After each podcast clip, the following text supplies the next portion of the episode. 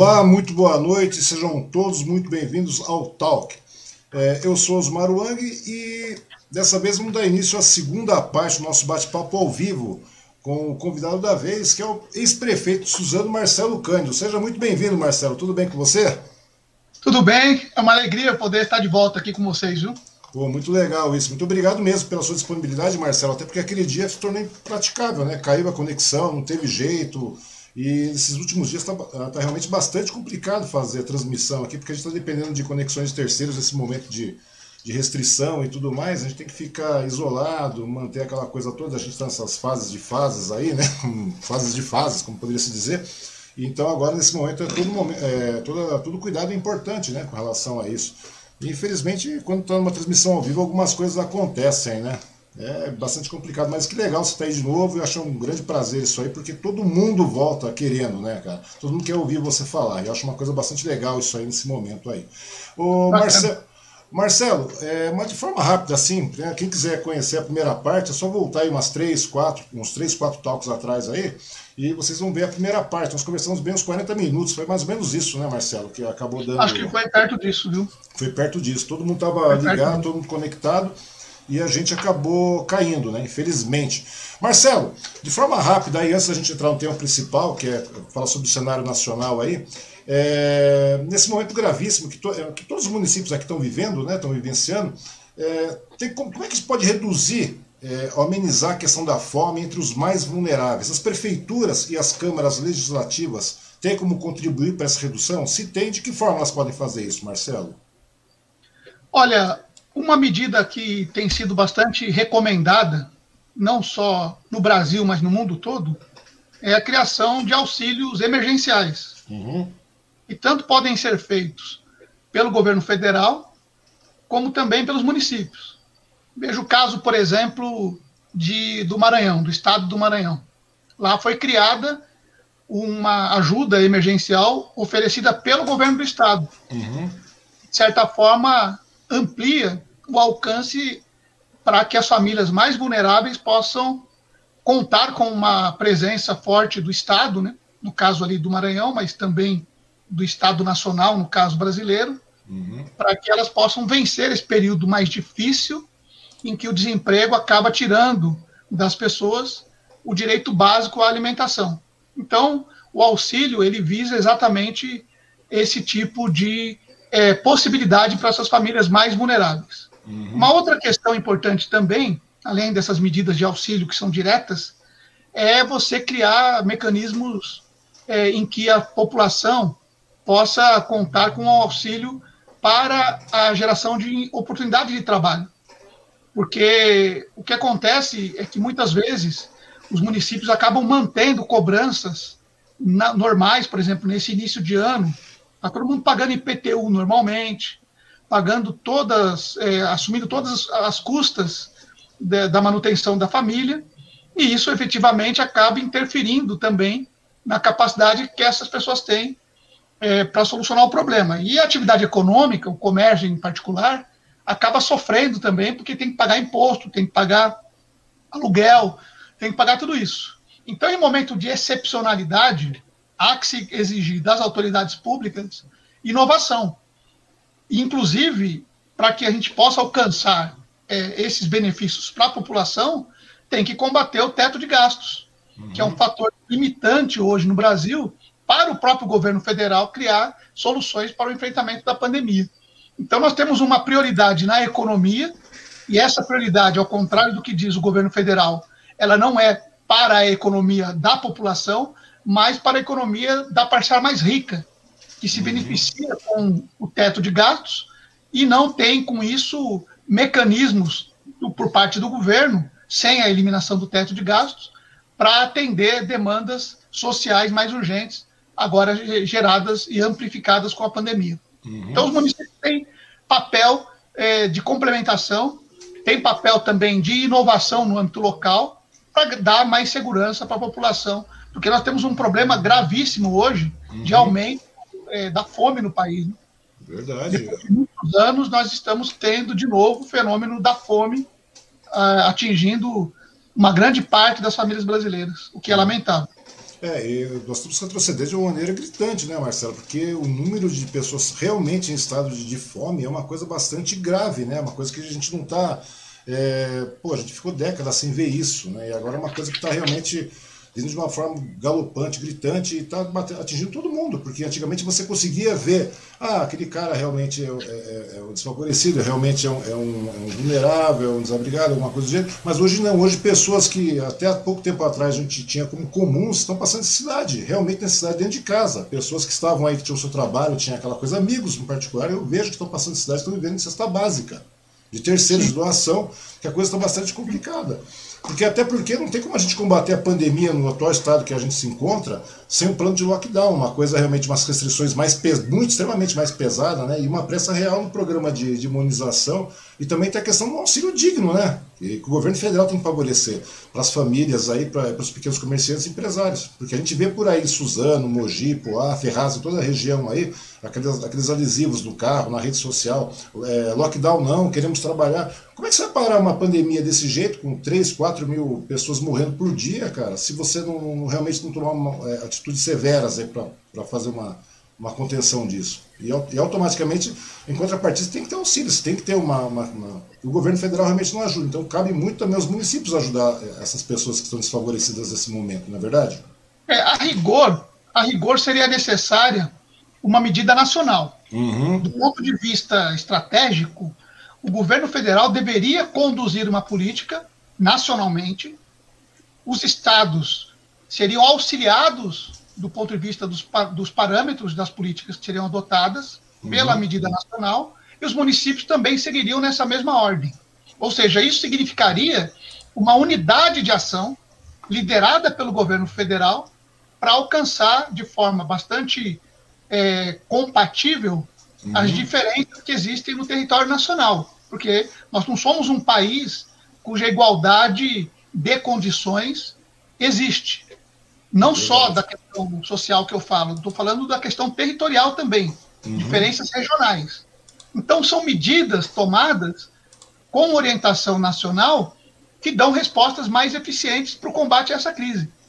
Mas o fato é que o governo federal não faz a sua parte, ou seja, não há nenhuma condução do ponto de vista nacional. Pelo contrário, o que nós vemos hoje são medidas por parte do governo federal que sabotam as atividades dos municípios e dos estados.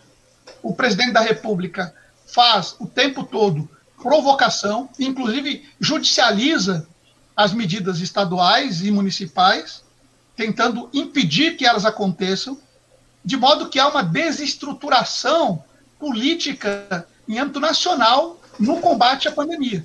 Uhum. E é uhum. fato, por meio de compensação, estados e municípios tentam fazer a sua parte. Agora, eu, sinceramente, para falar da nossa região, Sim. eu diria que o Condemate deveria conduzir ações conjuntas, como aconteceu, por exemplo, no ABC. No ABC, uhum. recentemente, os municípios tomaram uma única medida. Lógico que houve controvérsia, sim, houve controvérsia. Mas eles tomaram uma única medida e essa medida permitiu uma redução mais rápida nos indicadores que demonstravam que a pandemia avançava e agora ela passa por um recuo. Ainda uhum. bastante pequeno, mas já é um recuo. Isso facilita bastante as medidas que são tomadas no âmbito do município também. Por isso que eu acho que regionalmente há uma forma de se buscar alternativas, mas isso tem que haver da forma consensuada entre todos os gestores, né? É, porque na realidade a situação é bastante gritante mesmo, né, cara? Que tem de gente passando fome, não é nem questão de, de auxílio, questão financeira, mas talvez haver uma, uma um norte, né, um norteamento para que haja uma, uma arrecadação de alimentos e tudo mais entre. Porque o poder público, no caso do gestor, ele tem muito poder para isso, ele tem um poder de influência bastante é, grande, muito, né? É, tem muita gente que está trabalhando, viu, de uhum. maneira bastante assim é, importante. Você vê entidades que estão criando mecanismos, né, de oferta de, de condição para essas famílias mais pobres, é, que estão passando necessidades, estão passando fome, né? É então, algumas, algumas entidades têm trabalhado, existem campanhas também é, que estão arrecadando alimentos, arrecadando é, outros donativos que possam ajudar essas famílias mais vulneráveis. Uhum. Então, tem uma rede de solidariedade. Agora, o problema é que a crise é, de saúde, a crise sanitária, ela também criou um empobrecimento. Né? E uma parte importante das pessoas que tradicionalmente ajudam é, essa parte também ficou comprometida e houve uma Sim. queda bastante grande é, na doação. Na arrecadação, né? Da, exato. Nem todo mundo hoje consegue é, oferecer como deveria, é, como gostaria, né? Uhum. Ajuda para essas famílias. É, a gente passa por uma situação bastante atípica mesmo, cara. Uma coisa, nossa, chega a ser desesperador, cara. Hoje eu acabei vendo famílias aí na parte de casa numa situação caótica, Marcelo. É uma coisa bastante complicada. Bom, mas é aquela situação, né? Enquanto houver, é, é, como você falou, havendo uma, uma, uma, conjunção dos gestores, é possível você pelo menos minimizar isso aí, né, cara? Que hoje qualquer ajuda, qualquer é, valor que entre, qualquer ajuda em questão de alimento e tudo mais, é, conta muito né, na atual situação. Né? É uma coisa complicada. Mas vamos Com ver. Né? Certeza. Né? Vamos verificar se isso consegue funcionar por aqui, né? Ô Marcelo, mas vamos voltar para o tema principal aqui, cara. Porque nós conversamos bastante na, na nossa, primeira, na nossa primeira empreitada, na nossa primeira entrevista, nós falamos a respeito da, do seu passado, do seu histórico, tudo mais, tal, como prefeito, as suas ações no município, é uma coisa muito boa. E quem quiser dar uma olhada, é só voltar aí uns quatro talks atrás aí, vai ver, né? É muito legal. Mas a gente pode começar direto, né? Que a gente estava chegando na parte da, da, questão do governo federal nesse enfrentamento de pandemia e tudo mais, e todas essas, eh, essas, essas situações que ocorreram nessas últimas semanas. Para você ter uma ideia, quando a gente conversou, é, não tínhamos ainda nem 310 mil óbitos. Hoje a gente está praticamente com quase 400, 370 mil já, né? Hoje, cara. Quer dizer, faz muito pouco tempo que nós conversamos, né? Quer dizer, em 15 dias praticamente a gente teve aí, é, sei lá, mais 60 mil óbitos nas costas aí. Você, ter, você vê, né? Hoje, você, é, não sei se você acompanhou, mas o, o, o Marreco lá de Maringá, o Sérgio Moro, né? Ele chegou lá e ele falou que nem estava acompanhando, no caso, o, julgamento que anulou as condenações do presidente Lula, né? Até parece piada isso aí, né? Daí fiquei pensando, é, quanto custou esse deslumbre do então juiz Moro para o Brasil, né? Nós temos o quê? Uma década perdida, nós temos um governo de total destruição para o Brasil, liderado por um, realmente por uma pessoa demente, tanto índices sociais econômicos caindo de uma maneira desgraçada, cara. E nós caminhamos para 400 mil mortos, cara. Quer dizer, eu fico pensando, será que valeu a pena isso aí? Chegar a ter um Olha menino só, desse? É, deixa eu fazer um comentário antes de, de entrar nesse ponto. Uhum. É, tecnicamente falando, nós estamos com a imagem bastante congelada, né? Não, não, ela está transmitindo normal. Tá normal, né? Tá normal, nossa imagem está normal aqui. Eu estou recebendo, vendo ah. você em tempo real. Perfeito, então, perfeito. É que às vezes ela, ela tem um delayzinho para mim aqui, então. Uhum eu vou deixar isso de lado, não vou me preocupar com isso, não. Não, não, Se tiver algum problema, você que é o cara que cuida da técnica, me é, avisa. É, ela, dá um, ela dá um delayzinho, mas é aquele de praxe, né? De vez em quando passa um delayzinho mesmo, mas o seu áudio está passando normalíssimo aqui. Perfeito, perfeito. Tá bom, seu bom, áudio com, tá... relação, é, com, com, relação a essa questão é, envolvendo a Lava Jato, uhum. esse, é um ponto, esse é um ponto muito, muito sensível. E, em geral, a gente precisa ter um pouco de cuidado para falar disso aí. Uhum. A Lava Jato ela tem um componente que é indiscutível. O combate à corrupção deve acontecer e deve ser algo permanente e obrigatório. Uhum. Nós criamos estruturas de controle e de fiscalização na República Brasileira exatamente para criar um ambiente que não permita práticas que são lesivas ao Estado, uhum práticas conhecidas como corrupção. Porém, porém, como o próprio ministro Gilmar Mendes disse, para combater um crime, você não pode cometer outro crime. E a Lava Jato, ela acabou se transformando num tribunal de exceção. Uhum. Um tribunal político que condenou toda a classe política, como se a classe política não fosse ela a ser responsável pela condução do país, uhum. na forma direta que é a da escolha pelos eleitores dos seus representantes. Então a Lava Jato, ela criminalizou toda a classe política. Sim. Mas antes dela veio a aprovação da lei da ficha limpa, que também acabou servindo para um aumento da, da criminalização da política. Não que não existam crimes na política, uhum. mas não é pré-condição para que alguém na política entre sendo de cara um criminoso. Até porque quem vota são as pessoas, são os eleitores que escolhem os seus representantes. E eu acredito que as pessoas buscam o melhor critério para escolher os seus representantes. Uhum. Agora, o problema é que com essa criminalização da política, abriu-se a oportunidade para pessoas que se colocaram como antipolíticos. Isso não existe. É como você chamar alguém para jogar futebol de modo oficial, de modo de alto é, rendimento, competitivo, né? Jogar num time, um time uhum. desse grande, né? Jogar no São Paulo Futebol Clube, por exemplo. É como você querer que um cara jogue futebol e diga assim, olha, eu sou, tô aqui jogando, mas não jogo futebol, viu? Não sou, não sou jogador de futebol. Bem, como é que você não joga futebol se você está jogando futebol?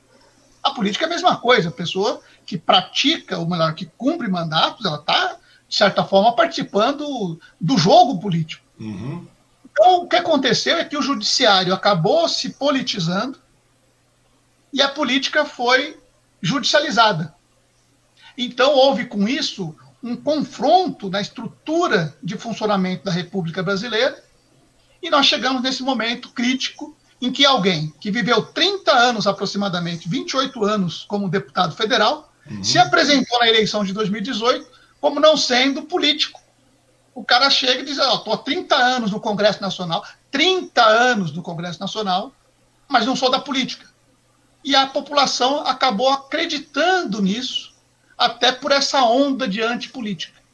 E acabou fazendo uma escolha que pesa nas costas da Lava Jato, do governo e, infelizmente, involuntariamente ou não, daqueles que fizeram essa opção de ter no comando do país hoje uma pessoa de personalidade genocida, que parece que se regozija da miséria, das mortes que são geradas em função de uma doença que poderia ser combatida. E os números poderiam ser muito menores, embora também dramáticos, mas bem menores do que os números que nós temos de mortos e de vítimas de contaminação pela Covid hoje no país inteiro.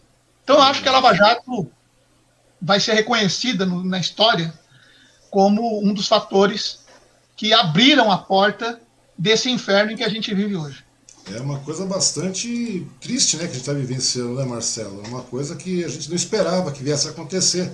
Ou seja, Quer dizer, acho que um deslumbre, né, também, né, cara, e, e, tudo premissado por um determinado golpe, traz, chegamos a um estágio caótico, né, cara? Nós perdemos praticamente, vamos perder uma década aí brincando nessa, né, nessa situação aí. Como eu te falei, o governo, uma destruição total aí, temos praticamente um governo praticamente fascista aí, e nossa economia desabando, o número de óbitos aumentando de maneira desgraçada, quer dizer, é uma coisa muito complicada, né? É, realmente, vez ou outra, dá umas travadinhas aqui, viu, Marcelo? Dá umas travadinhas, apesar de ter bastante gente falando que tá tudo normal aí, mas tudo bem. Ele dá uma paradinha, uma pausa, né? Ele dá uma travada, mas o áudio tá passando tranquilo. Tem mais pessoas chegando aqui na nossa transmissão, Marcelo. Deixa eu só verificar aqui. O, o Fábio Góes está assistindo, né? O, o Fábio Torres, é, o Francisco Freitas, a Neuza Freitas, o Ronaldo Delfiolo, quem mais? É, o Fábio Góes está assistindo. O Ivo Rezec, boa noite, Marcelo. O Célio Faiolo. É, a Rosenil Barros Órfão. A Delvanice Silva Couto. É, quem mais? É, o Francisco Freitas. Marcelo, eu sou Lula se ele for candidato, mas se não vir, voto no Ciro. Ivo Rezec. A imagem dá umas travadas, mas o áudio está perfeito para mim. A Ivone, uhum. Maria, a Ivone Maria está assistindo. A imagem dá umas travadas, mas o áudio está perfeito. Quem mais? O Cláudio Lugás, a, Maria, a Cláudia Maria Rodrigues, o Samuel Oliveira, a Delvanice Silva está falando dando umas travadinhas realmente, mas infelizmente isso de vez em quando acontece, não tem jeito. Está dependendo de terceiros, é uma coisa bastante complicada. O Marcelo, só uma questão aí, é, vamos voltar agora ao tema do nosso querido e amado presidenciável aí no caso. É, na sua opinião, o que, que, levou o Brasil a eleger uma pessoa assim tão desqualificada e responsável pelo cargo de presidente da República? Né? Até porque é, hoje muita gente que votou nele diz, diz por aí, é assim que não tinha como saber, que não tinha como saber. Daí vem a pergunta, como é que não tinha como saber? O cara ficou lá 30 anos mamando no Congresso, depois o cara ficou tipo aparecendo em, em CQCs da vida, em programa da Luciano Gimenez, parecendo um, um papagaio, né, como eu tinha falado para você daquela última vez. Veio kit gay, mamadeira de piroca, aquele monte de bobagem que o cara falava. É, e o cara nunca fez nada mais do que isso. E agora a parte do povo está vendo falando, tinha como saber. Quer dizer, esses 400 mil óbitos aí, né, nessa pandemia e nessa pobreza galopante que a gente está vivendo, não está servindo para uma análise desse povo quanto à gestão desse presidente, não, cara? Olha, infelizmente, muito menos do que eu gostaria. Existe uma certa obstrução da capacidade de cognição. Eu vou dizer de maneira mais clara. A população uhum. foi tomada por um ódio muito profundo. E esse ódio não foi construído do dia para a noite. Ele foi sendo construído gradativamente. Se você pensar nas eleições de 2014, por exemplo, em que o Serra competiu contra a Dilma uhum. na sucessão dos oito anos do governo do Lula, você perceberia que ali já tinha um certa, uma semente desse ódio sendo plantada. E nós colhemos esse ódio depois nas eleições de 2018, porque a Dilma foi reeleita, foi eleita, foi reeleita. Na eleição seguinte, com o Aécio, houve. Na verdade, eu falei 2014 com o Serra, mas foi 2010, né? Uhum. Com o Serra. Depois de 2014, é, com o Aécio. E não houve da parte deles a aceitação da derrota. E a partir dali, começou-se um movimento que só foi percebido mais tarde, e 2013 eh, antecipava uh, a ocorrência de uma certa reação à política como um todo, então começou com grandes jornadas em defesa de direitos, uhum. em 2013, e terminou com manifestações sendo tomadas por uma direita que estava adormecida, ou pelo menos escondida. Uhum. Isso tudo foi sendo colocado de forma bastante significativa pela imprensa, de um modo geral. Principalmente os grandes, mecanismos, os grandes organismos de comunicação foram dando causa a manifestações antipolíticas e tornando a atividade política foco do ódio das pessoas, como se fosse uma atividade odienta. E isso foi gerando escolhas em cima de alternativas que não eram efetivamente legítimas uhum. como representantes da democracia. Figuras como o próprio presidente da República e outras muitas que chegaram no Congresso Nacional e no Senado. E nas câmaras também, nas câmaras municipais, já recente, ainda recentemente, uhum. e antes disso nas assembleias legislativas eh, dos estados, caso de São Paulo e outros, e outros estados também. Uhum. Então, nós vivemos um período muito triste na história do país, em que a política foi sendo massacrada e a alternativa foram esses aventureiros que se colocaram de modo a antipolítica, mas fazendo política de uma forma é, pior do que a gente já teve registro em toda a história da República Brasileira. Por isso que eu acho que nós precisamos é, fazer com que a comunicação seja um instrumento de diálogo entre a população, a classe política e entre a população no seu interior mesmo, uhum. para que as pessoas possam discutir as questões de interesse público é, desprovidas desse ódio que muitos sentem pela política, que fazem com que admitam mentiras que são absolutamente é, é, combatíveis, é, uhum. fáceis de derrubar, mas que acabam reproduzindo. Né? Você percebe, Osmar, que não tem um diálogo hoje feito de maneira é, profunda. As pessoas ficam muito na superficialidade. Você vem aqui e coloca uma questão de natureza extremamente grave. Nós estamos falando de quase 4 mil pessoas morrendo todos os dias. Verdade. E tem gente que ainda nega que existe uma doença, e tem gente que diz que essa doença é algo é, de um país como a China, por exemplo, ou como Cuba, ou como a Venezuela. Ou seja, não há sustentação para esse tipo de argumento. Mas tem muita gente que repete esse argumento. Ou seja, tem gente que não tem a menor intenção, não tem o menor interesse de se apropriar da verdade e vive consumindo mentiras e levando essas mentiras adiante, usando para isso o WhatsApp, usando para isso outros recursos de comunicação direta que fazem com que essas mentiras sejam disseminadas. Além uhum. de que existem lideranças também é, propagando mentiras, são chamadas fake news, e, e para que a população seja cada dia mais é, tomada pelo ódio, enquanto essa é, situação não se normaliza, nós vamos vivendo é, é, esse inferno dantesco que nós vivemos hoje no, no, no país. Pois é, né? É uma coisa bastante complicada, né? Você ver o tamanho do, do, do, do raciocínio que esse, esse rapaz aí que está na presidência acabou florando um percentual de pessoas, né? Porque muitas dessas pessoas, mesmo tendo familiares, amigos, é, muita gente vitimada na pandemia, muita gente desempregada, em estado de pobreza, de miséria, ainda continua apoiando, né, cara? Ou seja, o poder da disseminação dessa mentira é bastante grande. As pessoas acabam é, não participando de maneira profunda e acabam deixando esse tipo de mentira entrar na, na, na, se massificar, né, cara? é uma coisa bastante complicada. Eu acho que agora que é a hora realmente da gente começar a tomar uma postura com relação a isso aí, não ficar esperando quando chegar em 2022 para tomar uma atitude. A gente tem que começar a tomar atitude agora, né?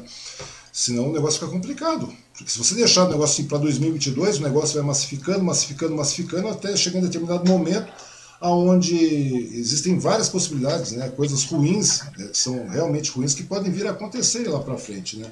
O uma questão que eu queria colocar contigo aí com relação à questão do negacionismo, que a gente está falando, você mesmo iniciou a questão do negacionismo do presidente aí. Como é que você viu a questão do negacionismo do presidente quando do início da pandemia? É, você veio que ele tentou, que ele iniciou, por exemplo, com essa, com essa história, minimizar o perigo da pandemia, porque ele, ele começou a exaltar a economia e tudo mais, tal, para usar como desculpa para encobertar a sua incapacidade, né, no caso, no trato da, da política econômica, visto que seu primeiro ano, né, no caso, foi bem pior do que o do Temer. Né, ele teve, ele teve um PIB de 1%, o Temer de, de 1 ponto, daí o, de 1,1, e o Bolsonaro teve de 1, se eu não me engano. E depois iniciou a pandemia e tudo mais, e o Guedes não tinha nenhum plano, o único, o único, o único plano que o Guedes tinha de privatização, é de privatização, privatização. É, daí você acha que depois, ele, nessa psicopatia que ele tem, nessa, nessa mentira, no caso, é, ele acabou levando esse delírio de gripezinha aos extremos até a gente chegar ao ponto que a gente chegou? Olha, eu acho que ele primeiro fez uma aposta. Uhum. Talvez, sei lá, baseado no quê. Mas ele fez uma aposta de que essa situação da pandemia não fosse durar muito tempo. Talvez inicialmente ele acreditasse que, sei lá, passados alguns meses, essa situação se resolveria. Outra questão que foi colocada no início também uhum. era a tal da ideia é, da, da imunização de rebanho, né, chamada imunização de rebanho. Sim. Que era uma aposta que uma parcela, inclusive, da ciência fazia, é, argumentando que. Porque, tecnicamente falando, quando você tem o alcance da imunidade por uma maioria da população em função do contágio, isso gera uma interrupção nesse mesmo contágio a partir do momento em que você ganha um período, que ainda naquele período do início do, de 2020 não se conhecia exatamente qual era a durabilidade, de imunização de massa. Quando, na verdade, a imunização em massa só acontece com a aplicação da vacina. Então, essa aposta que ele fez foi a pretexto de defender a economia. Porém, a economia só é passível de preservação se há uma imunização em massa, para que os trabalhadores possam sair de maneira segura de casa, possam conviver no trabalho com os demais colegas e possam voltar para casa usando transporte público. E tenham condição de levar o alimento para dentro de casa e dar conta das necessidades básicas de cada família. Uhum. Então, ele fez uma aposta, não acertou, e depois ele não recuou. Pelo contrário, ele agravou essa aposta, sabendo, porque eu tenho certeza, ele não, ele não acredita mais nessa questão da imunização de rebanho, como ele poderia acreditar no início. Mas eu vou dizer uma coisa, e aí eu estou dizendo de maneira pessoal. Uhum. Não tenho elementos técnicos para fazer essa avaliação. Mas, pelo que eu percebo da avaliação feita por vários profissionais, existe sim uma psicopatia por parte do presidente da República. Ele é um homem desequilibrado emocionalmente, alguém que chega à presidência da República, mas é uma pessoa rancorosa, uma pessoa cuja autoestima está no nível do chão, alguém que usa o cargo para praticar vingança, ameaça, ataques e toda sorte de agressão contra aqueles com quem ele não tem boa relação social. Carrega preconceitos históricos da nossa brasilidade, uhum. que vem sendo combatido ao longo de anos por vários movimentos, por meio da política e por meio das ações identitárias, mais recentemente, e ele se coloca sempre em posição contrária a todas essas ações é, comandadas pelos grupos que querem um Brasil democrático. E ele já dizia, antes mesmo de ser presidente da República, ainda antes da campanha, como deputado, já dizia uhum. que gostava. O livro de cabeceira dele é de um conhecido ditador, de, de, é, torturador, torturador. Torturador brasileiro durante a ditadura militar. Ou seja, ele consagrou, inclusive, ele dedicou um voto a favor do, do impeachment da Dilma a esse torturador. Verdade. Ali o Congresso devia ter tomado uma atitude em relação a ele, como fez agora recentemente é na, com Daniel é, Silveira. Na realidade, na, na, hora que, na, hora que, na hora que ele fez aquela ordem, ele devia ter sido preso ali mesmo. Ali ele já poderia ter recebido uma ordem de prisão, inclusive, por atentar contra a ordem democrática dentro do parlamento, que tem que respeitar a democracia brasileira. Uhum. Então, veja, essas tolerâncias que a gente foi permitindo dar a ele, essa certa, esse certo, essa certa folclorização da figura uhum. do Bolsonaro, principalmente nos noticiários mais humorísticos, e nos programas mais humorísticos, gerou, pariu esse monstro que hoje governa o Brasil e é responsável, é, em grande medida, é, por essa situação ter chegado a como chegou em relação à pandemia. O Brasil hoje virou um párea internacional, como o próprio ministro dele, das relações é, internacionais, das, das, relações exteriores, falava antes, né? Que, que ele, ele, ele, ele, disse que foi bom né, o Brasil virar um párea internacional. Ora, o párea internacional tá com cada dia uma notícia de, de país fechando a fronteira com o Brasil, rapaz. Pois é, cara, nós estamos no estado de. Estamos isolados do mundo. É verdade. E hoje o Brasil virou um grande laboratório para a geração de novas variantes do vírus. Ou seja, o Brasil hoje virou o exemplo daquilo que não se deve fazer no enfrentamento a uma pandemia. Olha a situação a que chegamos. Pois é. E, e, eu não sei, eu estava conversando, certa vez estava conversando com, com o Luciano Castilho, que você conhece também, o professor Luciano Castilho aí. O que aconteceu? É, eu falei, eu não sei, cara, tudo que parte desse, desse governo eu acho que é uma coisa bastante. Você fala, matéria de conspiração, mas eu não sei se é. Eu não sei se eu estou errado, Marcelo, mas veja só uma coisa. Como te falei, nós tivemos o primeiro ano do governo desse cara cheio de, de, de deboche, de, na questão econômica realmente, foi ridículo. Depois tivemos seis meses e pouco de, de, de, de, trato na pandemia, que era uma coisa absurdamente ridícula. Daí veio lá, por exemplo, a Pfizer oferecendo uh, 70 milhões de doses de vacina, né? Daí ofereceu três vezes, né? Ele debochou das três. Daí teve também a, a questão da Sinovac, a Coronavac, teve esse Sputnik V, que ele, ele também fez, é, fez e desfez, né, relaxou com tudo isso aí. Chegou, tinha a COVAX Facility lá da OMS, né, que era o consórcio de vacinas. Chegou Ernesto Araújo, chegou o Ventralbe, aquela galera toda, é, Olavo de Carvalho, aquele povo todo negacionista pra cacete, chegaram e começaram a, a, a, a tudo isso aí. Ou seja, se nós tivéssemos hoje, será que no momento da, da, da, desse cara aí, será que, por exemplo, essa vacina, se nós tivéssemos 70 milhões de vacinas que já seriam começando a ser entregues em final de dezembro, início de janeiro, assim como começou nos Estados Unidos e outros países que foram à frente disso aí, nós teríamos hoje um pessoal já, e o cara continuaria trabalhando de maneira incorreta, digamos assim.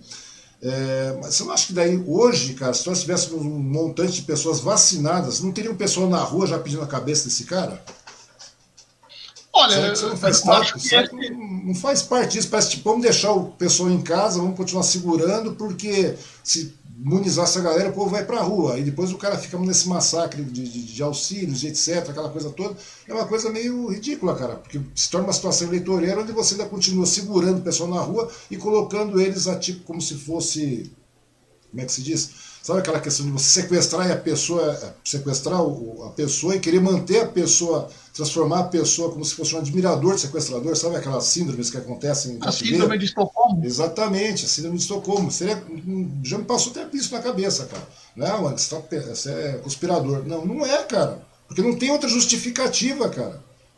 Você vê todos os órgãos mundiais de saúde, todos os países indo à frente, tocando. Milão, é, é a Itália que fez aquela besteira toda lá, né, em Milão, chegou, abriu, não, vamos bloquear, vamos, deixar tudo aberto, bonitinho, Milão não pode parar. Morreu meio mundo, parou. Até o Trump, que era negacionista pra cacete, quando ele viu que o negócio não tinha mais jeito que ele fez, comprou 100 milhões de doses, né? Que o que o Biden tá, tá, vacinou todo mundo aí, uma boa parte das pessoas, e agora continua investindo. Tanto que agora é dia 19, depois, daqui a três dias, ele vai começar a vacinar o pessoal acima de 19 anos. Ou seja, eu acho que se o cara, eu não sei, às vezes parece ter uma teoria de conspiração. De repente o cara não vacinou para não ter gente batendo boca, porque para promover o impeachment não é só pedido, é realmente ter a pressão do povo na rua. Tendo pressão na rua, daí você pressiona o Congresso, daí você pressiona o Senado, daí você pressiona, você pressiona tudo. E você nesse momento você não pode manifestar com nada. Se tivesse na situação uma condição de, de, de, de manifestação, você não acha que o povo iria para a rua manifestar para tirar esse cara daí, porque a situação está caótica. Sim, eu, eu acredito que se tivesse ambiente, enfim, uhum. condições, as pessoas iriam para a rua sim. Eu acredito que várias manifestações teriam acontecido. É lógico que a gente tem hoje um meio de protesto que são, são as redes sociais, né? Mas não tem o mesmo impacto que tem, porque as redes sociais não geram, elas geram engajamentos importantes, uhum. elas multiplicam a presença das pessoas, é, elas sobem hashtags, enfim, existe uma série de mecanismos de manifestação. Mas a clássica manifestação de rua, que historicamente derruba governos, é. É, de fato, elas estão muito prejudicadas em relação ao que acontece. Agora, eu acho, sinceramente, hum. que nós estamos num momento bastante oportuno para entender um pouco tudo isso, para que a gente possa sair do campo da especulação. Uhum. Porque, veja só, a gente combate as teorias da conspiração que são as mais ridículas, como, por exemplo, a de que a Terra não é redonda. Né? Então, a gente combate essa teoria conspira da conspiração. Embora essa teoria ela seja facilmente derru eh, derrubada, dada a sua. Não, não, para de pé uma tese dessa. Uhum. Você já respondeu essa questão há muito tempo. Mas o fato é que muitas coisas que nós imaginamos que são que surgem para nós, batem aqui na cachola da gente, por que, que esse cara faz isso? Pois é. Eu acho que tem uma questão de natureza pessoal dele. Eu acho que esse cara é um assassino. Esse cara é um amante da morte. Acho que esse sujeito detesta, odeia a democracia, é misógino, ele é racista, homofóbico, ele tem todos esses adjetivos, embora ele não, ele não possa dizer que é isso tudo. Uhum. Agora, com relação às ações que ele pratica em, no combate à pandemia, essa CPI do Senado pode ajudar bastante. Pois é. Se pensarmos do ponto de vista da composição dos, da, da comissão por parte dos senadores, uhum. nós vamos pensar assim, mas o que, que vai acontecer, o que, que sai dali? Né? Mas veja, é um clássico da política dizer que CPI todo mundo sabe como começa, mas ninguém sabe como termina. termina. É, esse é um clássico da política. O político tem essa frase em relação às comissões de inquérito e tem aquela sobre as nuvens, né? Que nuvem, que política é como nuvem, né? Uma hora você vê de um jeito, outra hora tá do outro. Uhum. Enfim, mas essa questão da CPI, ela tem que ser dado o nome dela que tem que ser dado, que é CPI do genocídio. Não é CPI da pandemia. Porque se a gente partir da premissa é, é, de que essa CPI é uma CPI da pandemia, nós vamos investigar quem? Por que, que a pandemia chegou no Brasil? Por que, que é. existe uma pandemia? Pois é, eu ia questionar isso. a Organização Mundial da Saúde classificou o país num estado de pandemia? Não, não é isso que nós vamos responder. Nós vamos dizer que a pandemia existe e que ela foi tratada de uma forma negligente pelo governo brasileiro. E aí é preciso investigar as razões dessa negligência.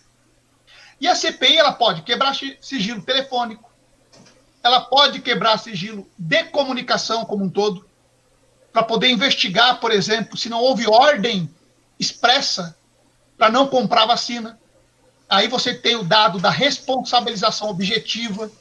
Porque senão fica aquela coisa, mas não comprou porque não comprou. Ah, não comprou porque estava caro?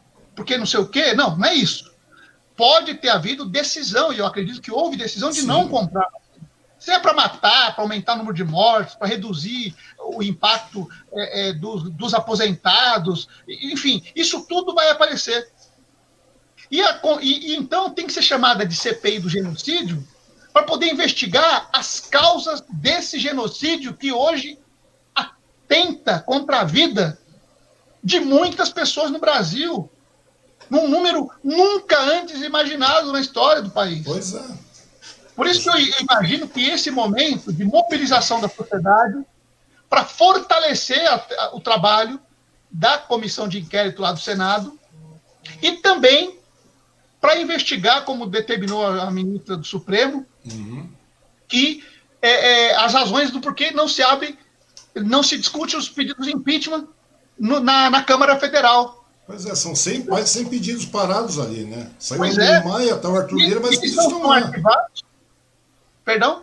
Não, falando, sai, sai o Rodrigo Maia, entra o Arthur Lira, mas os pedidos estão lá e estão chegando ainda. Ou seja, os pedidos chegando, continuam. Independente do presidente da Câmara, continuam os pedidos ali. Eles têm que ser apreciados, eles não são apreciados. O PDT mesmo, o PDT já protocolou, meu, meu partido já protocolou uhum. vários pedidos de, de, de, de, de impeachment no Congresso, na Câmara Federal pedindo a investigação é, é, com fato determinado, enfim, como, como se deve, conforme prevê a Constituição.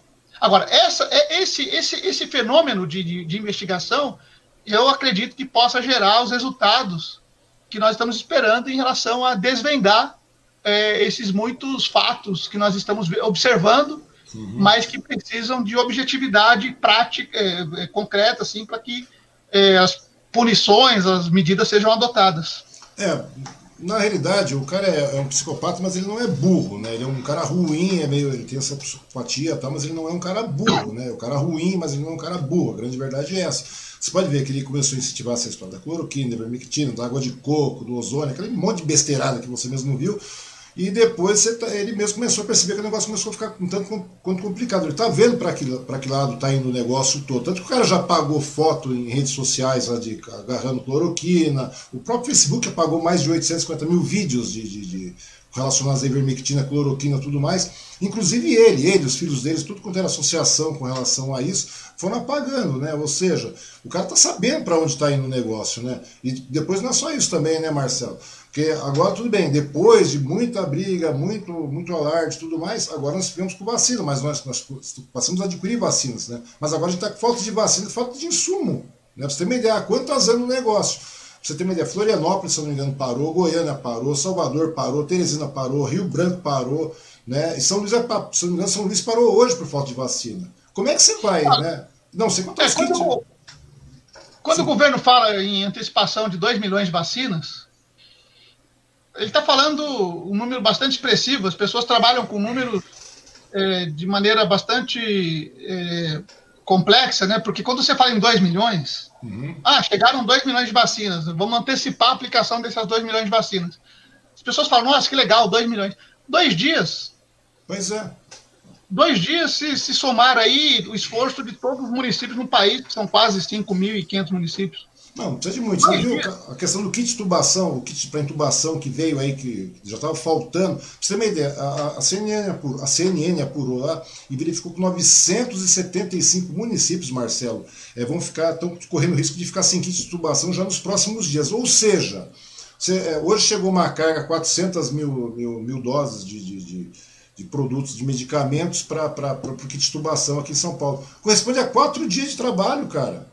Sim. Quatro dias de trabalho. Quer Isso dizer, mostra eles... que não tem planejamento. Pois é. Não tem, não tem absolutamente. Não tem, não tem uma articulação nacional, meu amigo. Foi feito lá toda uma, uma, uma, um, uma apresentação em torno da ideia de que foi criado lá com, com coordenação do presidente do Senado, uhum. Uma, uma coordenação nacional. Você viu, ouviu falar de uma reunião dessa coordenação? Não, não vi. Era uma reunião semanal, sendo que numa pandemia você não tem que ter reunião semanal, você tem que ter reunião diária para verificar o que está é. acontecendo. Não, e, e, você tem algum resultado? Enfim, Na prática nenhuma. Você vê o Arthur lá. O, o, se o presidente da República que é a maior autoridade política do país, continuar sabotando, onde nós vamos chegar? Pois é. Pois é, e a grande verdade é essa, continua a sabotagem. A sabotagem continua em todas, eh, todas as esferas, por exemplo, é igual a questão do auxílio emergencial, que é mais uma sabotagem, né? Que a gente vai verificar isso aí. É, porque não tem como ver isso, chamar isso de, de, auxílio emergencial. Chegou lá o Guedes outro dia e falou: ah, o presidente está realmente preocupado em proteger as famílias brasileiras durante quatro meses, vai enquanto eh, imuniza um milhão de pessoas por dia. Agora vem a pergunta aí. Como é que o cara vai proteger? Como é que você vai proteger? Um governo vai dar poder de compra, vai, dar, vai, vai fazer uma manutenção de economia, dar poder de compra. Esse pessoal que está todo mundo em vulnerabilidade, está todo mundo quebrado, com 150, 250, 370 reais e vacinando menos de 400 mil pessoas por dia. Isso é uma puta uma sabotagem, a grande verdade é essa. Ou seja, quando chegarmos para alcançar essa imunidade de rebanho aí, que é, sei lá, 75%, 80%, quando vai ser isso, Marcelo? Vai ser em agosto, setembro, agosto do mês que vem? Agosto, setembro do mês que vem? Daí não vamos ter uma segunda leva de vacinas para ser aplicada de novo, como eu falei com o Fábio Torres. Como é que a gente vai fazer isso se a gente continuar nesse pique? Ou seja, a gente vai continuar nesse, nesse ritmo sempre, cara, sempre nesse círculo vicioso? Olha, a estimativa é de que uma vacina mantenha o estado de, é, de, imunização de uma pessoa por volta algo em torno de seis meses, sete meses, oito meses. Pois é. Nesse ritmo que nós estamos levando a vacinação no país, é, significa que daqui oito, daqui oito meses, por exemplo, a pessoa que tomou vacina hoje, Sim. Ela, ela vai ter que precisar de uma outra dose da vacina. É, vai ser mais ou menos como aquela campanha nacional anual, né, de vacinação em massa e o Brasil vai passar a viver com essa realidade de uma vacinação anual é, é, contra a Covid. Agora, se você pensar que os Estados Unidos terminam de vacinar a sua população lá pelo, pelo meados do mês de junho, máximo agosto, é, você percebe que aí você tem, de fato, condição de uma retomada econômica uhum. é, discutível. Agora, o Brasil vai gerar o impacto da não aplicação da vacina em massa como deveria na próxima etapa de vacinação, quando mais pessoas, quando pessoas já vacinadas vão precisar tomar vacina de novo. Então, é, é, é, é incompreensível que está sendo feito. Então, só é possível, de fato, conter essa situação com a retirada do grande responsável é. pela gestão dessa crise, que é o presidente da República. Se bem que nos Estados Unidos, em poucos meses, mudou o presidente da República e houve uma ampliação é, de medidas que foram é, é, capazes de reduzir. Hoje, os Estados Unidos, que chegou a ter 5 mil mortes por dia, Verdade. hoje é um número alto ainda 400, 300 mil pessoas é, por dia, mas, mas é incomparável com essa situação que nós estamos é, é, vivendo hoje no país. Exato. Quer dizer, 300 pessoas hoje É, nós estamos falando de 3 mil pessoas, 4 mil pessoas hoje é, no Brasil. É verdade, cara. E nós vamos bater mais do que isso nesse pique. Daqui a pouco a gente vai continuar nesse ritmo. Se pensar na subnotificação, pode ser que esse número seja maior. Mas sem dúvida que é maior, é uma questão lógica isso aí. Agora você imagina, ou seja, tem que tirar realmente quem está causando esse problema. Tirou o Trump lá, o Trump caiu, ótimo, teve uma mudança de postura com relação à questão do distanciamento social, com relação aos fechamentos pontuais lá de maneira mais severa. A Espanha fez isso, a Espanha parou tudo, a grande verdade é essa. Tem retorno? Tem, mas tem que cuidar. Daí o que acontece?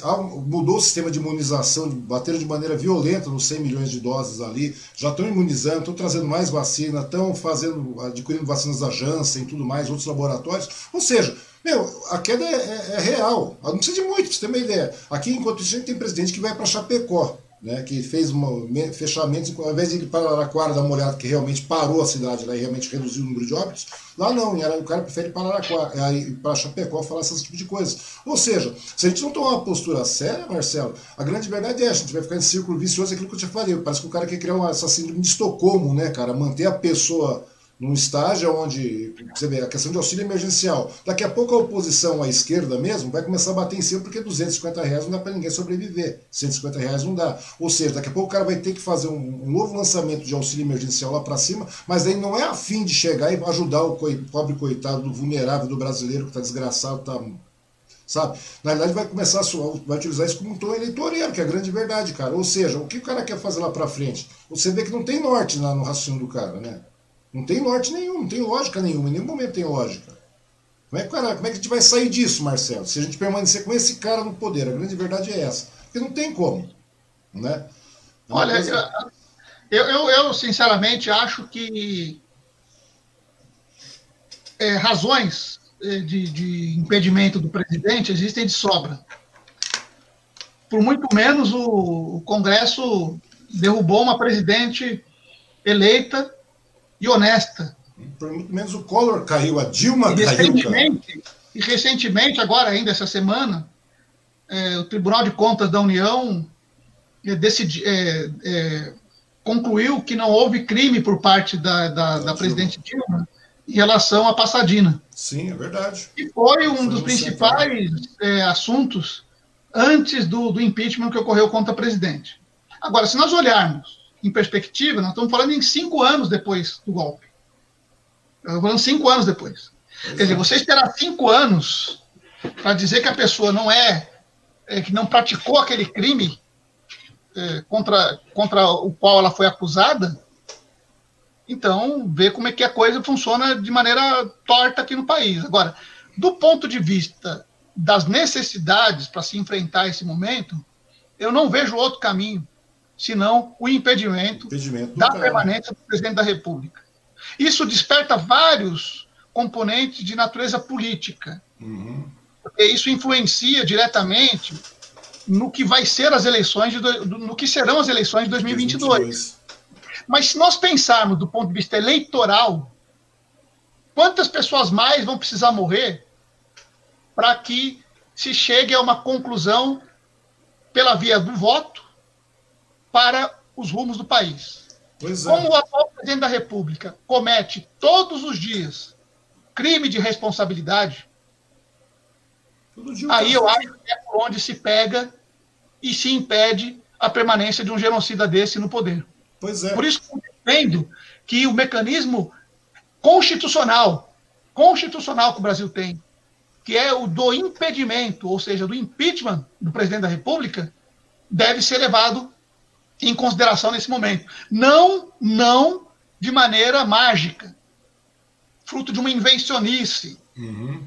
fruto de uma narrativa que foi criada por um setor do judiciário, como houve aqui no Brasil recentemente. Estou dizendo de crimes de responsabilidade que qualquer estudante de direito é capaz de apontar por parte do presidente da República. Ou seja, você não precisa nem estar formado em direito para saber dos crimes de responsabilidade. E de todos os crimes de responsabilidade, a desatenção do governo em relação ao combate à pandemia, pelos resultados que ele traz para o país, é o mais grave. Então, por isso que eu imagino que uma CPI é importante para documentar todos esses crimes, para dar sentido de prática corrente desses crimes, uhum. para chegar à conclusão na história de que houve sim um, um genocídio no país, é importante. Mas se nós esperarmos conclusões de CPI, você vê, o Trump ele perdeu a eleição e o pedido de CPI continuou correndo, correndo. objeto. Aqui no Brasil, a gente quer fazer perder o objeto, é, como o Faquin tentou em relação ao Moro, por exemplo, suspensão do Moro lá em Curitiba. Uhum. Quer fazer perder o objeto. Mas você vê que nos Estados Unidos, o presidente da República perde a eleição, o pedido de impeachment passa na Câmara, termina a eleição, ele dá a posse para o sucessor, ele deixa a presidência, mas o Senado continuou votando. Não, não, não, não afastou o presidente, não afastaria formalmente, mas uhum. não aceitou o pedido de impeachment. Mas se tivesse aceito, por exemplo, ele estaria inelegível, o Trump. O Trump. Então nós temos hoje que entender que, nesse momento, o Brasil precisa se mobilizar em favor do impeachment do presidente Bolsonaro. É assim que nós vamos encontrar o caminho para combater os grandes males que essa doença tem causado na vida de tantas famílias e de todo o nosso país. Eu não vejo outro caminho. É, porque na realidade, se for, for esperar, são... né, Marcelo? Como você falou, desculpa, se for é, esperar por via do voto, como você falou, Marcelo, quantas pessoas não é um ano, mais? um ano e seis meses, meu irmão. Pois é, nós temos um ano e meio um ano pela frente, meses. velho. Nós temos um ano e meio pela frente, ou seja, isso também é uma outra coisa que eu quero falar contigo, mas um ano e meio pela frente, seguimos esse ritmo, para esperar chegar a doer na carne da, da população brasileira, sentindo na, na economia, na, na, no sofrimento das famílias, nos óbitos crescentes. Cara, quanto vai ter que morrer? Um milhão de pessoas? Que não é pois é difícil isso acontecer. Se continuar com essas políticas que são, tendo, são sendo levadas hoje pelo governo federal, nós vamos esperar o quê? 2 milhões de pessoas morrendo? Porque, porque, porque o aumento é exponencial, né? Pois Você é. falou mesmo agora, agora há pouco. Nós, nós, nós começamos essa nossa conversa duas semanas é, não tinha nem duas semanas, tínhamos 300, não tínhamos alcançado 310 mil pessoas, estamos batendo 370 mil pessoas. Acho que hoje deve bater isso aí. 300 mil pessoas daqui a pouco. Pois é. Quer dizer, então, então, então é urgente, o impeachment é urgente. É, é urgente. fundamental que, que aconteça. É, é, outro, o, o, o, dia desses eu vi a, a Ana, do canal Meteoro, uhum. É, falando com o Boulos que, que queria que o impeachment acontecesse antes dela jantar. Né? Eu vi isso aí também, cara. A grande verdade eu é essa. Que, é, eu acho que o impeachment seria bom que acontecesse antes da gente parar essa conversa para jantar. Seria bom, cara. A grande verdade. Essa notícia ao vivo aqui. Seria maravilhoso, cara. Falando é. em notícia ao vivo, continuam chegando pessoas aqui. A Rosenil Barros Órfão está falando o seguinte: a realidade das pessoas está muito difícil. É, muita gente se sentindo enganada e muitos atordoados, atordoados com informações desencontradas. É, cadê, onde é que está a Neuza, a Neuza Freitas, né? lá do Suzano hoje, grande Neuza Freitas. Concordo com todos os adjetivos dados pelo Marcelo de Souza Cândido ao Bolsonaro. O Marcílio Gonçalves do Chilão, boa noite, bom bate-papo. E a Neuza complementa aqui: Israel já está retornando à vida normal, após o país ter avançado com a vacinação, enquanto nós estamos mendigando insumos para fabricação e por vacinas. Né? Insumos para fabricação e por vacinas. Bolsonaro não só deixou de agir contra a pandemia, mas sabotou como pôde para prejudicar o combate. Né? É grande verdade. Esse Suchilão está falando ainda. Entendo que deveriam ter congelado a cesta básica logo no começo da pandemia. A Terezinha Ferreira está dizendo. Bom ouvir o Marcelo. A Leonilda Ferreira está falando que o Marcelo é um amigo querido. O Mauro Vaz também está assistindo. Muito legal isso aí, né, cara? Você vê, é aquilo que a Neuza falou mesmo, né, cara?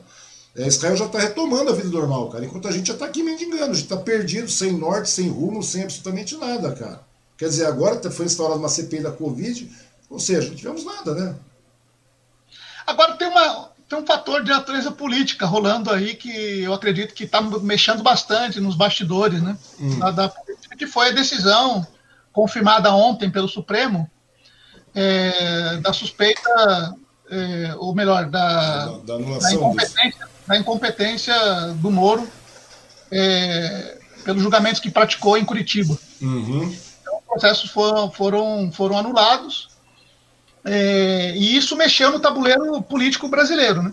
Mexeu em muito. do tabuleiro da política, houve uma mudança substancial.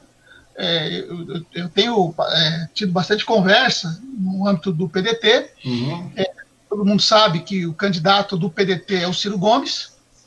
O Ciro, ele tem uma ocupação do espectro político brasileiro no mesmo campo é, de figuras que se identificam como sendo representantes da esquerda brasileira, uhum. mas além desse debate de esquerda-direita, estão tentando criar uma ideia de um centro. E a coisa é tão absurda que o Bolsonaro trouxe a direita para tanta, para, para uma extremidade tão grande, que figuras que são de direita hoje são chamadas de pessoas de centro, né? Então as pessoas dizem assim, ó, o Mandetta, o Dória, é, é, é, é o Luciano Huck, é, são pessoas que estão no centro, assinaram junto com o Ciro, inclusive o Ciro também assinou um manifesto recentemente, com a, com a participação do, do, do, do, do representante do Novo lá, o, eu esqueci o, o nome dele. O Amoedo? O Amoedo? Não, o João Amoedo já é um cara quase que de esquerda, segundo os caras, velho. Pois é, quer dizer, o Bolsonaro está conseguindo converter figuras da direita o, Bolso, o Amoedo, se, se, o Amoedo já é quase de esquerda. O Amoedo já é quase que o cara de esquerda. O Amoedo já é oposição é. pura, se você for ver bem, cara. É, é só você pegar, acompanha o Amoedo no Twitter que você vai ver o Amoedo. E os caras estão chamando o Amoedo já de esquerdista, cara. Você acredita ah, pega a agenda econômica. Assim, quando a gente pensa nessa discussão em torno da esquerda e da direita, fundamentalmente é preciso observar quais são os posicionamentos em relação à economia esse é um dado muito importante para se, se perceber em que espectro da política determinada pessoa está, ou determinado partido. Então, esse é um dado importante de natureza econômica. E também um dado importante de natureza dos costumes. Uhum. E no caso dos costumes, você consegue permitir que haja uma conexão entre o posicionamento de quem está à esquerda e quem está à direita, classificados com pessoas mais liberais ou menos liberais. Uhum. Então, economicamente falando, uma pessoa, por exemplo, como o Reinaldo Azevedo, que se diz um liberal, se você pegar, por exemplo, a agenda de costumes que o Bolsonaro defende, que o classifica como alguém da extrema-direita, uhum. é diferente da agenda de costumes do Reinaldo Azevedo. Ele que é um liberal. Então, nós, nós, nós podemos discutir em termos teóricos o posicionamento das pessoas para tentar encontrar um, um caminho para esse debate. Mas o fato é que Amoedo, Luciano Huck, Dória, Mandetta, vamos lembrar o seguinte, o Mandetta, ele começou no Ministério é, da Saúde do Bolsonaro com o propósito, inclusive, de enfraquecer o Sistema Único de Saúde e ampliar a oferta de serviço via convênio médico. Verdade, verdade. Ele, ele verdade. foi entender o SUS quando ele teve que pegar o, o, a coisa pela crina uhum. para segurar o avanço da pandemia no começo. Aí ele percebeu que se não fosse o SUS, o SUS todo fodido, quebrado. Não teríamos capacidade de resolver os problemas brasileiros. Um país com tamanha desigualdade, imagina você tendo que remunerar pelo serviço de assistência de saúde. Então o SUS colocou todo mundo no mesmo patamar. É como se fosse uma espécie de renda cidadã, tão uhum. defendida pelo, pelo ex-senador e vereador de São Paulo, Suplicy, que é uma forma de garantir acesso mínimo a todas as pessoas indistintamente. Então veja que nós temos, de fato, é, uma configuração que não dá para classificar como de, como de esquerda. E não dá para dizer que é campo de, que é campo de centro. Vai dizer que isso aí é centro.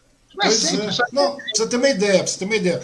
Não precisa nem chegar muito, é só você pegar. O Bolsonaro consegue fazer uns feitos, cara, que são inacreditáveis, né, cara? Ele consegue fazer algumas coisas que são absurdas. É, por exemplo, hoje, se você pegar a capa da Veja, pega a capa da Veja, cara. Tá lá o Lula. Você sabe que a Veja sempre meteu o cacete, sempre demonizou o Lula, o PT e tudo mais. Uma é, o Lula sempre apareceu feio na capa da Veja. Hoje tá bonito. Tá bonito lá, cara. Tá arrumadinho, tá acertado. Você vê isso aí, cara. Tá, você é. olha, quer dizer. Não foi nada maravilhoso, mas os caras estão de boa. Você pega o, o, o Diogo Mainardi, cara. Diogo Mainardi, agora o Diogo Mainardi, que era um cara de direita, praticamente agora o cara tá no centro, já beira. O cara já é um cara de, de, de centro, digamos aí, de centro-esquerda já. Esses caras não estão no, esses caras não estão no centro. Uhum. Esses caras não estão, não estão numa agenda social. Esses caras estão exatamente onde, onde eles sempre estiveram. O problema é que o Bolsonaro. O Bolsonaro foi levou, mais além, cara. O Bolsonaro foi mais levou, além. Levou para o extremo. E quando ele leva para o extremo, é, sabe aquela a ideia de que você, se você ficar parado e alguém se pôr em movimento, alguém se aproxima de você, não porque você se movimentou, mas porque você permaneceu parado quando houve um movimento. Uhum. O Bolsonaro, de certa forma, ele puxou para o extremo ele se movimentou para, o, para a extrema direita de tal maneira que as pessoas que eram de direita hoje estão, se constrangem em se dizer de direita. E aí estão te dizendo de centro. Agora, o que, que vai colocar o Brasil numa condição de superação dessa crise não é só a agenda sanitária de combate uhum. à Covid, porque não queremos que seja esse o único assunto pelos próximos anos do país, mas a agenda econômica. Sim. E a pandemia ela escancarou um problema que nós temos no país de desigualdade que fez com que notássemos, eu estou colocando no plural, falando de todo mundo, embora eu me considere uma pessoa que já percebe essa realidade há muitos anos, até pelos meus estudos uhum. e pela minha vida, pela minha vivência, e pelo fato de eu ter sido prefeito, eu, eu, eu enfrentei isso, a agenda social de maneira bastante profunda. Uhum. Mas quando você percebe, por exemplo, essa realidade, é preciso combatê-la. E como se combate? Como que, Wang, me diz uma coisa, como é que você combate investimentos em saúde, educação, sem quebrar o teto de gastos que foi aprovado por determinação do, do então presidente Temer. Se você proíbe o país de disponibilizar recursos para investimento nessas áreas que são essenciais para a vida do país, como é que você sai dessa encalacrada? a questão, por exemplo, das reformas que começaram no governo Temer e vieram agora avançaram para o governo Bolsonaro. Uhum. Quais foram os efeitos da reforma da Previdência na melhoria da distribuição de renda nacional, como se prometia no início? Quais foram as quebras de garantias que os trabalhadores sofreram com a reforma trabalhista aprovada pelo Temer? o que, é. que trouxe? O que, que trouxe de benefício? O que traz de benefício a autonomia do Banco Central? quando ela passa a ser ditada pelo interesse do sistema financeiro e não do governo. Ora, nós temos que enfrentar o tema é, é, mais profundamente do que se coloca. A questão tributária, por exemplo, nós temos uma tributação no país que é regressiva. O cara que ganha mais paga os mesmos, os mesmos níveis de impostos que pagam quem ganha menos. E quando você vai no supermer ao supermercado e sai de lá com o carrinho que você precisa para uma família de quatro pessoas e alguém que tem renda dez vezes superior à sua consome os mesmos itens, estou falando de classe média e classe uhum. média alta. Perfeito. Estão pagando imposto do mesmo jeito. Verdade. Quem Porque é mais prejudicado ponta, nessa história, né? A regra, exatamente. E aí você cria o quê? Você cria um freio para o crescimento dessas camadas que são mais vulneráveis na sociedade brasileira. Então nós temos que fazer uma grande discussão que possa permitir que, de fato, o país consiga sair dessa encalacrada. Por isso que o debate eleitoral é importante. Mas aí nós temos algumas frentes. Fazer a, a, a, a campanha pró-impeachment, uhum. para que o Bolsonaro vaze rapidinho dali. Fazemos o debate em torno das eleições de 2022 propondo alianças no país, nos estados, para que a gente possa ter uma agenda econômica mais adequada para o país. E, por fim, pensar no seguinte também, do ponto de vista da representação parlamentar. O Congresso Nacional não pode ser aquela coisa horrorosa que temos hoje. Como é que você tem uma Bia Kicis, presidente da Comissão de Justiça, na Câmara? Como é que você tem uma Carla Zambelli, presidindo a Comissão do Meio Ambiente. Ela que confessou recentemente que não sabia o que significava é, latifúndio, não, latifúndio, agronegócio, era o que ela falou. É. Um elemento, um conceito básico ali.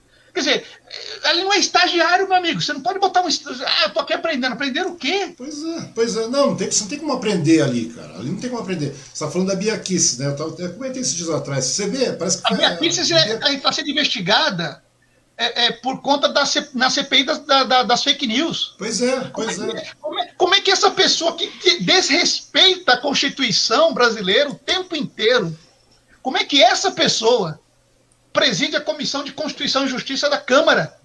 Pois é, você não viu Ou seja, cada projeto de lei que passa pelas mãos dessa comissão, que, que, se submete ao crivo dessa comissão, passa pelas mãos da presidente, que é a Bia Kicis, que é uma negacionista. Se uma negacionista e, esses dias atrás ela começou a insuflar as polícias, né? Você lembra disso? Na, na questão sim, de Salvador, sim, sim. foi uma coisa absurda, cara. Como é que você quer? Eu fico pensando. Aquilo é crime de responsabilidade o que ela fez. Pois é, pois é. Então, ou seja, então não tem como. É como você falou, o Congresso tem que mudar, cara.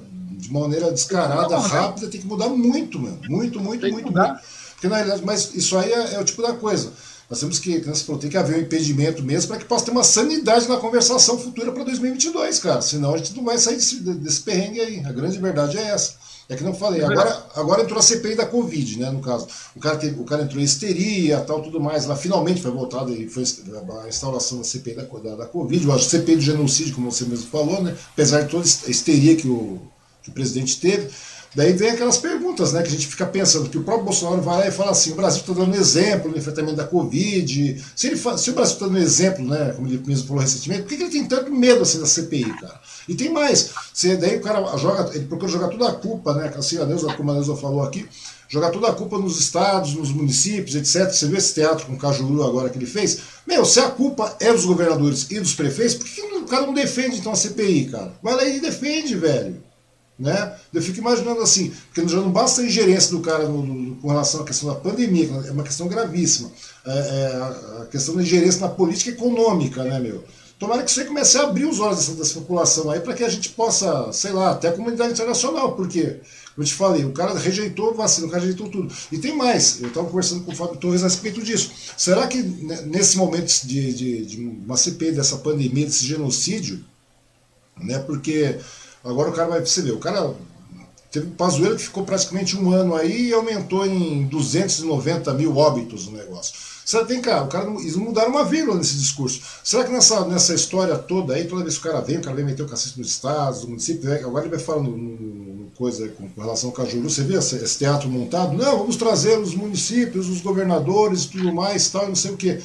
Meu, se continuar dessa maneira, do jeito que está, cara, na realidade eu acho que a CPI vai começar a trazer realmente agora até a comunidade internacional, porque querendo, de, pra, na questão econômica, porque o Brasil, como eu estava falando com o Fábio, cara, é um grande player no, no, mercado internacional. Você concorda comigo? Você não acha que o mercado internacional, que a, que a comunidade internacional pode fazer uma pressão em cima, eh, em cima do Congresso na CPI também, cara? Porque sabe que é empresariado, é não sei o que. Vamos esquecer o lado bonzinho da coisa. Está falando de dinheiro nesse caso. Porque você sabe que tem muitas empresas internacionais de grande de porte, de, de, de, de, e o Brasil é um jogador muito bom nisso. O Brasil fornece mão de obra, o Brasil tem impostos baratos, o Brasil tem um monte de regalias. Brasil... Então, quer dizer, a partir do momento que nós entrarmos numa, numa, num estado de calamidade, de catástrofe, cara, essas empresas que estão no mercado internacional, essas grandes empresas do mercado internacional, esses grandes banqueiros e tudo mais, essas, não acho que isso aí vai começar a afetar esse povo e esse povo também ah, vai fazer uma pressão por trás no Congresso lá para que isso vai acontecer? Porque antigamente a gente tinha as notinhas de repúdio que vinha, agora os caras estão fazendo carta, daqui a pouco vai vir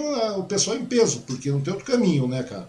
E agora ainda vem o Renan, né? O Renan, que ainda é presidente da, da que é o, é o, relator da CPI, né? Que nesse momento parece que é uma coisa boa também ter o Renan como, como relator da CPI. Eu pensei nisso, cara. Olha só, o, o, o, dado curioso dessa história toda é que o Brasil tem uma importância estratégica no mundo todo. Se você pega, por exemplo, os BRICS, uhum. o, todos os países, com exceção do Brasil, estão desenvolvendo vacina com tecnologia local e com capacidade de atendimento de uma parcela importante da população sendo os dois maiores expoentes, a China e a Rússia. Uhum. O Brasil ele é visto é, como um dos países mais importantes enquanto mercado consumidor no mundo. É um dos maiores países em commodities do mundo. E também o Brasil é uma reserva ambiental das mais significativas do mundo. Países da Europa e também o próprio, os, o próprio Estados Unidos sabem da importância estratégica que tem a Amazônia, por exemplo, é, para a preservação da qualidade ambiental do mundo todo. Então, acredito que o Brasil é, vem sofrendo é, drastica, drasticamente, dramaticamente, uhum. com as ações que o governo tem tocado nessa área. Você veja que aquela expressão do, do, do ministro Ricardo Salles, não foi à toa, né? enquanto toda a pandemia tem praticamente ocupado o noticiário, as medidas que estão sendo tomadas na questão ambiental, na questão trabalhista, na questão econômica, é o, a boiada está passando. A boiada está passando. Então, eu acredito, desculpa, que isso vai gerar uma certa mobilização é, é, que vai criar uma impopularidade internacional, que já tem uhum. em relação Bolsonaro. É, vai fortalecer então, essa popularidade. Que, né? Quando você fala da, da, pressão internacional, eu não vejo nem como uma pressão de fora para dentro, uhum. mas uma pressão dos interesses aqui dentro, Sim. dessas empresas é, é que são de fora e ganham dinheiro aqui no país e que se continuar essa agenda regressiva do ponto de vista econômico e também do ponto de vista ambiental, e no caso do ponto de vista ambiental de uma agenda destrutiva, aí não há como o Brasil se desenvolver. Por isso que eu penso que a perspectiva de mudança hoje, ela é tida, inclusive por esses setores mais conservadores, uhum. internacionalmente falando, que preferem um presidente, uma presidente da República é, com responsabilidade e que não crie toda essa situação. Agora, isso acontece porque parte disso que está acontecendo tem responsabilidade desses mesmos agentes econômicos Sim. que patrocinaram golpe contra a democracia brasileira. Sim, só que o negócio está perdendo a mão, né, Marcelo? A agenda econômica do Paulo Guedes, e isso mais à frente, né, porque começou com um golpe para tentar trazer a turma do Aécio, né? Uhum. O golpe começou Foi, é verdade. É, porque não conseguiram derrotar uma força política na urna, e aí foram para cima é, de um golpe. Tinham lá um presidente da República como o Temer, e aí a responsabilidade não é de outro, senão do próprio partido que escolheu o Temer como presidente, como vice-presidente, mas de todo modo ele acaba, é, é, e assumiu, né, no Roda Viva ele assumiu, ele, ele se referiu à chegada dele na presidência como golpe. Sim, ele não né? falou isso, no Roda Viva ele falou isso. Se confessou golpista, exatamente. Então, eu não estou falando. Eu, foi, eu foi ele mesmo que falou. Foi ele que falou, cara. Ele mesmo falou no foi Roda Viva. Que falou. Golpe de 2016. Quer dizer, então, então eu penso que, em função do resultado desse golpe, que deu no Bolsonaro, que deu na extrema-direita, a tendência é que a gente possa sair dessa encalacrada pela via democrática, é, o que, que inclui o impeachment do presidente. Verdade. Ou seja, na realidade, é como você falou, né? Esse empresariado todo também favoreceu a entrada de um Bolsonaro, né? Que, entre aspas, maquinou também, isso aí fez parte dessa, dessa máquina, desse mecanismo todo. Porém, o cara realmente é uma beira, é, já é uma psicopatia desse tamanho, o cara perdeu a mão, né? Então, quer dizer, o cara vai gerar mais prejuízo, mais malefício que benefício, pela lógica. A grande verdade é essa. O, o, Bolsonaro, o Bolsonaro não perdeu a mão, ele nunca teve. Não, pois é, cara, pois é, mas. Bolsonaro, mas é, mas o Bolsonaro. Que Perdão. Não, não, acontece que o empresariado, os banqueiros, o pessoal todo que ajudou a maquinar essa estrutura toda, não imaginava que o cara não tivesse mão nenhuma, cara. Entendeu? Olha, se você quiser escolher, se você quiser escolher uma parceria, você deve escolher a parceria pelo que ela vale, não pelo que você rejeita nas outras possibilidades. As eleições de 2018 foram marcadas não pela escolha, mas pela anti-escolha. Verdade. Verdade. A pretexto de tirar um partido do governo, se fizeram, fizeram uma opção de escolher que qualquer um. Qualquer coisa. O qualquer um que apareceu não foi o Daciolo. Foi o Bolsonaro. Mas qual foi a sustentação que ele encontrou e aí e nisso ele foi bastante inteligente? Foi a agenda econômica. Ele prometeu continuar aquele projeto de ponte para o futuro uhum. que foi lançado pelo Temer. Então você perceba que o Temer dá um golpe, assume a presidência, tem uma agenda que ele denomina de ponte para o futuro. O Bolsonaro traz um economista de quinta categoria, que foi fazer escola de economia com o Pinochet lá no Chile, no tempo da ditadura, que ainda fala da escola de Chicago como se fosse algo mais moderno no mundo atual econômico. Alguém que não se atualizou nem na agenda econômica que ele diz representar que defende uma agenda que já não funcionou com a Margaret Thatcher nos anos 80, e aí tenta aplicar um receituário agora em pleno 2021. Algo que não dá certo. É, Mas esse sujeito foi quem deu as credenciais que o Bolsonaro precisava para esses setores da economia se iludirem e acreditarem que o Bolsonaro seria um boçal na presidência, e que o Guedes ia conduzir as reformas necessárias e garantir um ambiente econômico para a maximização do lucro dessas empresas já têm técnicas para isso. Então, o que aconteceu? O Guedes se revelou um incompetente, até para a implantação da agenda neoliberal, até para convencer, e as medidas que foram aprovadas não deram resultado, como eles esperavam, e isso houve uma reação, e as pessoas perceberam: eu estou mais pobre, eu já não compro mais um carro, eu não consigo mais vender o meu carro e comprar outro carro, financiar, eu já não tenho acesso a crédito, eu já não tenho mais emprego, agora eu estou ficando doente, eu não tenho plano de saúde, eu não tenho garantia de escola pública decente para o meu filho. Quer dizer, então a classe média começa a perceber o quê?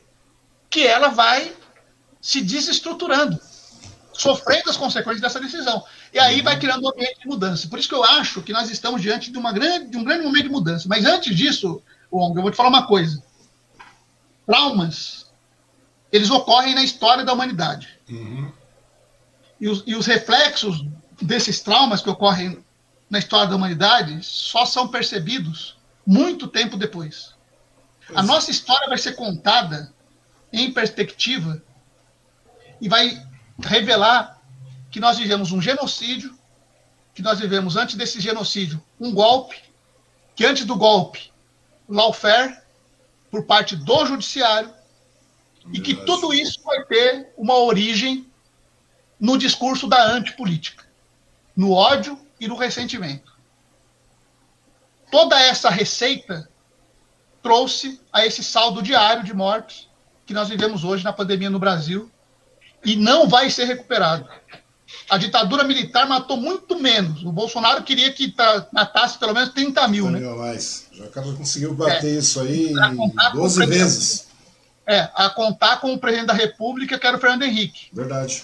Me falou isso. Ele conseguiu fazer isso, levar isso a números estratosféricos. estratosféricos. Ele chegou a 12 vezes o que ele já havia proposto. Né? É por enquanto. Né? É por enquanto, por né? Enquanto. Ou seja, tem que haver uma ação realmente urgente aí, porque senão o negócio vai ficar complicado. Porque é aquilo que você falou no começo da nossa conversa, no início da nossa conversa. Se deixar isso correr através do voto até o ano que vem, etc., pela via do. Esquece, cara. Vai morrer um milhão de gente, vai morrer um milhão de pessoas. Mas uma coisa bastante interessante, cara, é que também a, a a questão, acho que a questão da evolução do ser humano se dá também junto a esses retrocessos, Marcelo. Não tem jeito, cara. Eles, a, a evolução do, do, do, do, ser humano tudo mais, tem que ter, infelizmente você tem que ter um Bolsonaro, acaba tendo, cara. Infelizmente você acaba tendo um retrocesso desse. Bom, deixa eu ver quem está falando mais aqui. O Fábio, a Kátia Cota está conosco. É, o Francisco Freitas está falando. Hoje o Bolsonaro e suas atitudes, com o Bolsonaro e suas atitudes, é melhor ter. É, o, é, cadê? Hoje, o Bolsonaro e suas atitudes é o melhor cabo eleitoral de qualquer candidato de esquerda do mundo. Verdade. Quem mais do. O seu Elias Pala também está assistindo. O Vavó Alencar está aqui também. O Biel Souza, né? O jornalista Biel está falando. Marcelo, o cenário para as eleições de 2022 no Estado está apontando Haddad, Boulos e França como os principais candidatos de esquerda nesse, nesse modelo. É, nesse modelo, você acredita que o PDT deve apoiar alguma desses nomes ou vai lançar um candidato na chapa, na chapa única? É uma coisa que a gente vai perguntar também em seguida, Biel. Não só isso, mas nós vamos mais além aí. É, com relação a essa pergunta que o Biel fez, né, com relação a. O, o, o Biel fez essa pergunta para uma pessoa que disputou o governo do Estado em 2018, né? Uhum. Pois é, está falando sobre Haddad, Boulos, França e os principais candidatos de esquerda. Será que ele teve apoiar um desses nomes ou lançar um candidato numa, numa chapa Está faltando gente nessa lista aí para ser pesquisado. Tem gente demais, cara. Tem muita gente aí. Está faltando gente. E a gente, é, a gente vai chegar nesse ponto ainda. Agora vamos voltar para aquele tema, cara, que a gente começou a conversar, porque, coitado do presidente genocida, né, cara? Se você ver, ver, bem, o cara começou com uma instauração de CPI, depois vem a anulação das condenações do Lula, que o, que o, o Chilão chegou aqui e falou que é, foi anulada a competência, mas haverá outro julgamento. E para que se reconheça a prescrição, tem que haver a decisão do mérito. Aí poderemos saber se houve crime, né? E também, também não é, ele tem mais, né? Olha, o, o Chirão, ele, ele é advogado, uhum. né? É, eu conheço o Chirão há muitos anos, né? Nós somos, somos colegas, somos uhum. amigos até. Eu conheci antes dele o pai dele. Ele é, ele é, ele é o Marcílio Filho. Né? Eu conheci o Marcílio, né? Então, assim, é, eu conheço as posições do, Chilão, enfim, e ele é advogado, tem competência para falar do que fala, uhum. mas é, é, bom a gente é, não faltar com, com aquilo que a gente conhece, né?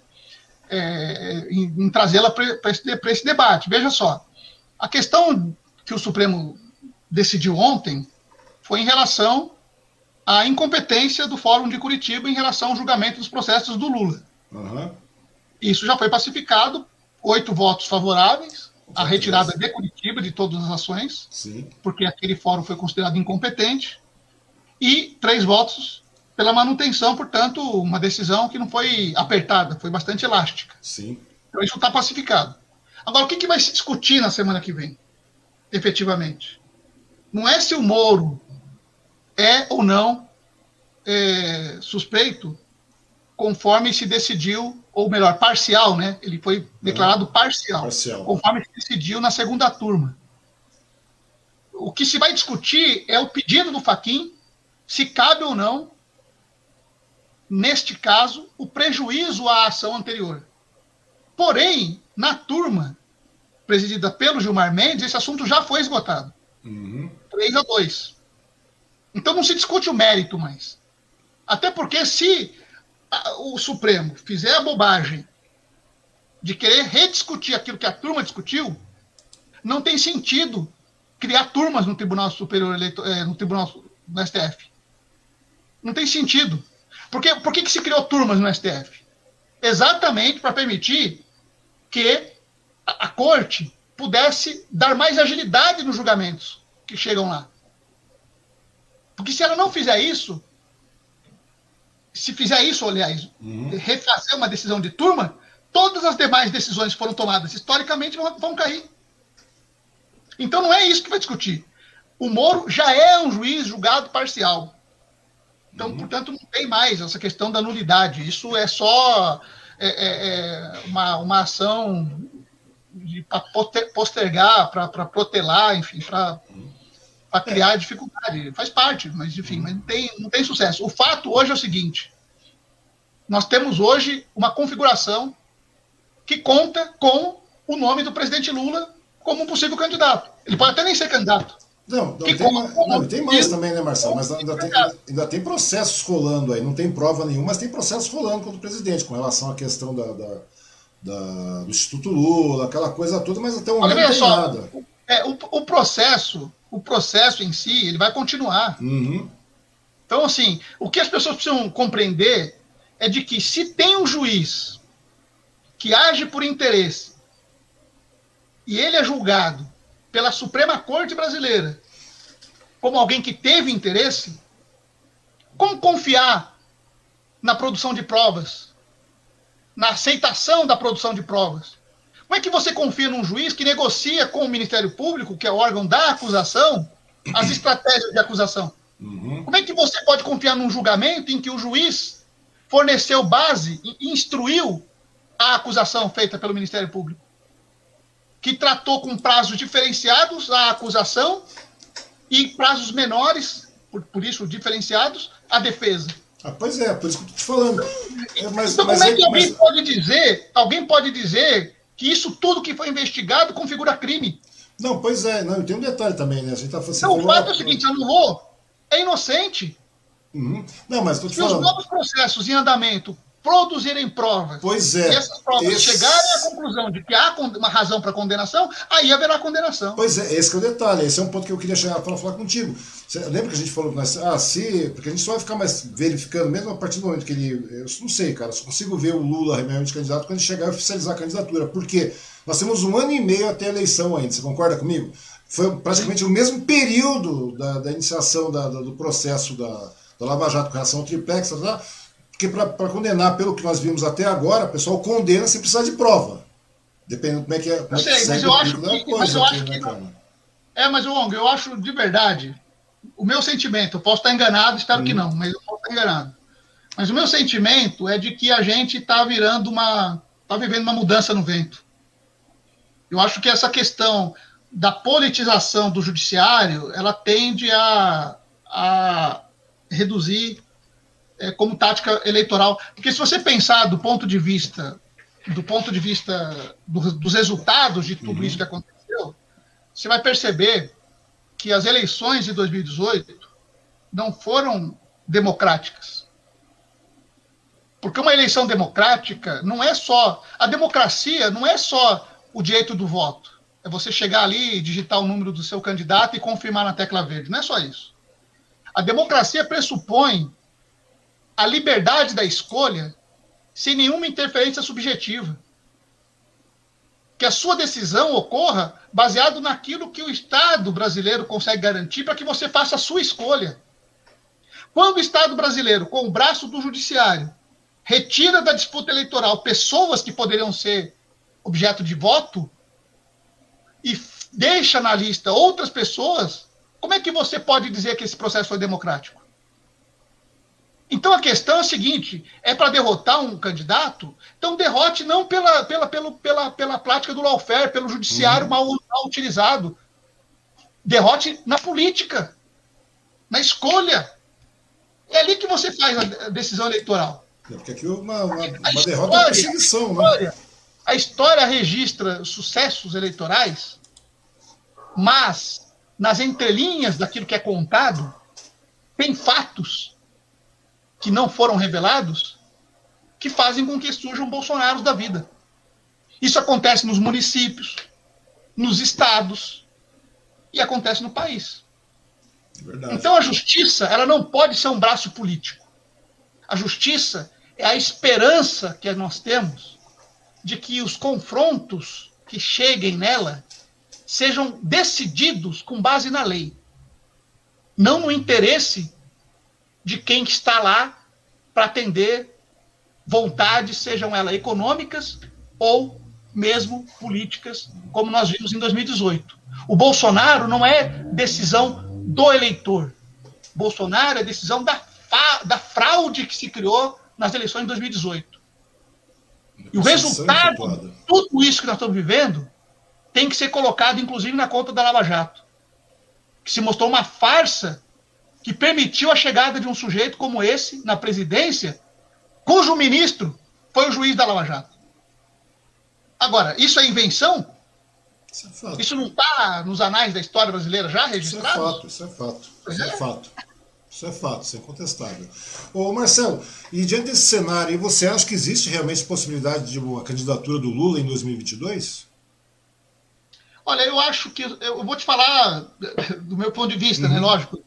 Eu não sou, eu não sou, eu não estou aqui como um ser é, imparcial, né? Eu, eu, sou político. Sim. Né? É, é eu, eu, desenvolvo atividade política. Eu sou, eu sou geógrafo, minha formação, meu trabalho, enfim, é nessa uhum. área de planejamento. Porém, eu, eu também faço política, né? e faço com fé. Eu vou dizer uma coisa: é, é, eu, eu gosto de processo eleitoral amplo, em que as pessoas possam escolher com aquilo que ela tem de, de instrumental nas, nas, mãos. O PDT decidiu pela candidatura do Ciro. Uhum. O Ciro dificilmente abrirá mão de ser candidato à presidência da República para compor, seja como vice do Lula ou apoiando uma coalizão que tem o Lula como líder na chapa em que vai, às vezes, a disputa. O próprio Lula, antes é, de ser recolocado na, na, no jogo, como deu, deu, na capa da Veja hoje, né, de volta uhum. ao jogo, é, inspirado naquele filme né, do John Wick, é. de volta ao jogo, é, o, o, próprio Lula dizia, eleição de dois turnos tem essa, essa coisa fantástica, né? Porque você tem a possibilidade de escolher aquilo que, que melhor lhe, lhe atrai, a, esse cara é o cara que eu quero escolher, né? E aí vai para o segundo turno ou não esse seu, essa sua escolha. Se não for, você vai fechar com quem mais tem afinidade. Ali acontece a grande coalizão de forças para a decisão das eleições é, nacionalmente falando. Então, uhum. por isso que eu acredito que o Lula deve ser candidato. Ele não, não tem por que ele não ser candidato. Que, que, hoje, se ele não tem impedimento legal, por que, que ele não seria candidato? É, o cara que apareceu na, na pesquisa ontem, da, da, da, da, Poder 360. É, está com 52, 52 contra 34. 34. 34? Porque 18 pontos 18 na frente. Pontos percentuais. né? 18 pontos percentuais no segundo turno na frente do, do, do, atual presidente. Quer dizer, então, que ele deve ser candidato, seguramente. Agora, o PDT também tem o Ciro como candidato. E outros partidos serão. Eu acredito que o pessoal deve apoiar o Lula, enfim, não sei. Uhum. Na verdade, em política a gente nunca sabe na véspera. Né? Pois é, cara, é isso que eu ia te perguntar, porque o pessoal sempre fica falando de frente ampla de oposição, frente ampla de esquerda, aquela coisa toda. a gente vê que tem uma dificuldade, em primeiro momento, de criar uma frente ampla, né, seja como for. Até porque existem esses projetos pessoais, digamos assim, de partidários, de siglas e tudo mais. Mas eu não acho que falta, às vezes, um projeto de Brasil mesmo, a esquerda repensar isso aí, criar um projeto de Brasil mesmo, cara, para fazer uma Olha, isso, isso deve, isso só acontece de, em duas etapas. Hum. Uma delas é o processo eleitoral. A outra é o dia a dia. O que acontece é que nós estamos habituados no Brasil a fazer coalizões eleitorais, partidos que se juntam para eh, fazer a disputa eleitoral. O que nós precisamos, de fato, é de partidos que se organizam na sociedade o tempo inteiro mobilizando a sociedade em torno daquelas ideias que o partido defende o tempo inteiro. E a consequência do voto, portanto, o dia da eleição, é nada mais do que isso, apenas uma consequência.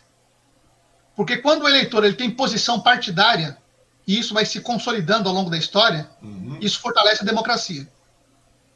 Fala-se muito nos Estados Unidos como um país bipartidário e republicanos e democratas. Democratas. Mas, não, você sabe que não, não é, assim. assim. Não é assim. Nos Estados Unidos tem mais partido que no Brasil. Verdade, sei lá, sei lá A gente fala em 30 e tantos partidos no Brasil, tem gente que fala, ah, mas 40 partidos no Brasil é muita coisa. Os Estados Unidos tem quase 90. Tem uma porrada de partido, é uma coisa quase absurda. 90. Quase 90.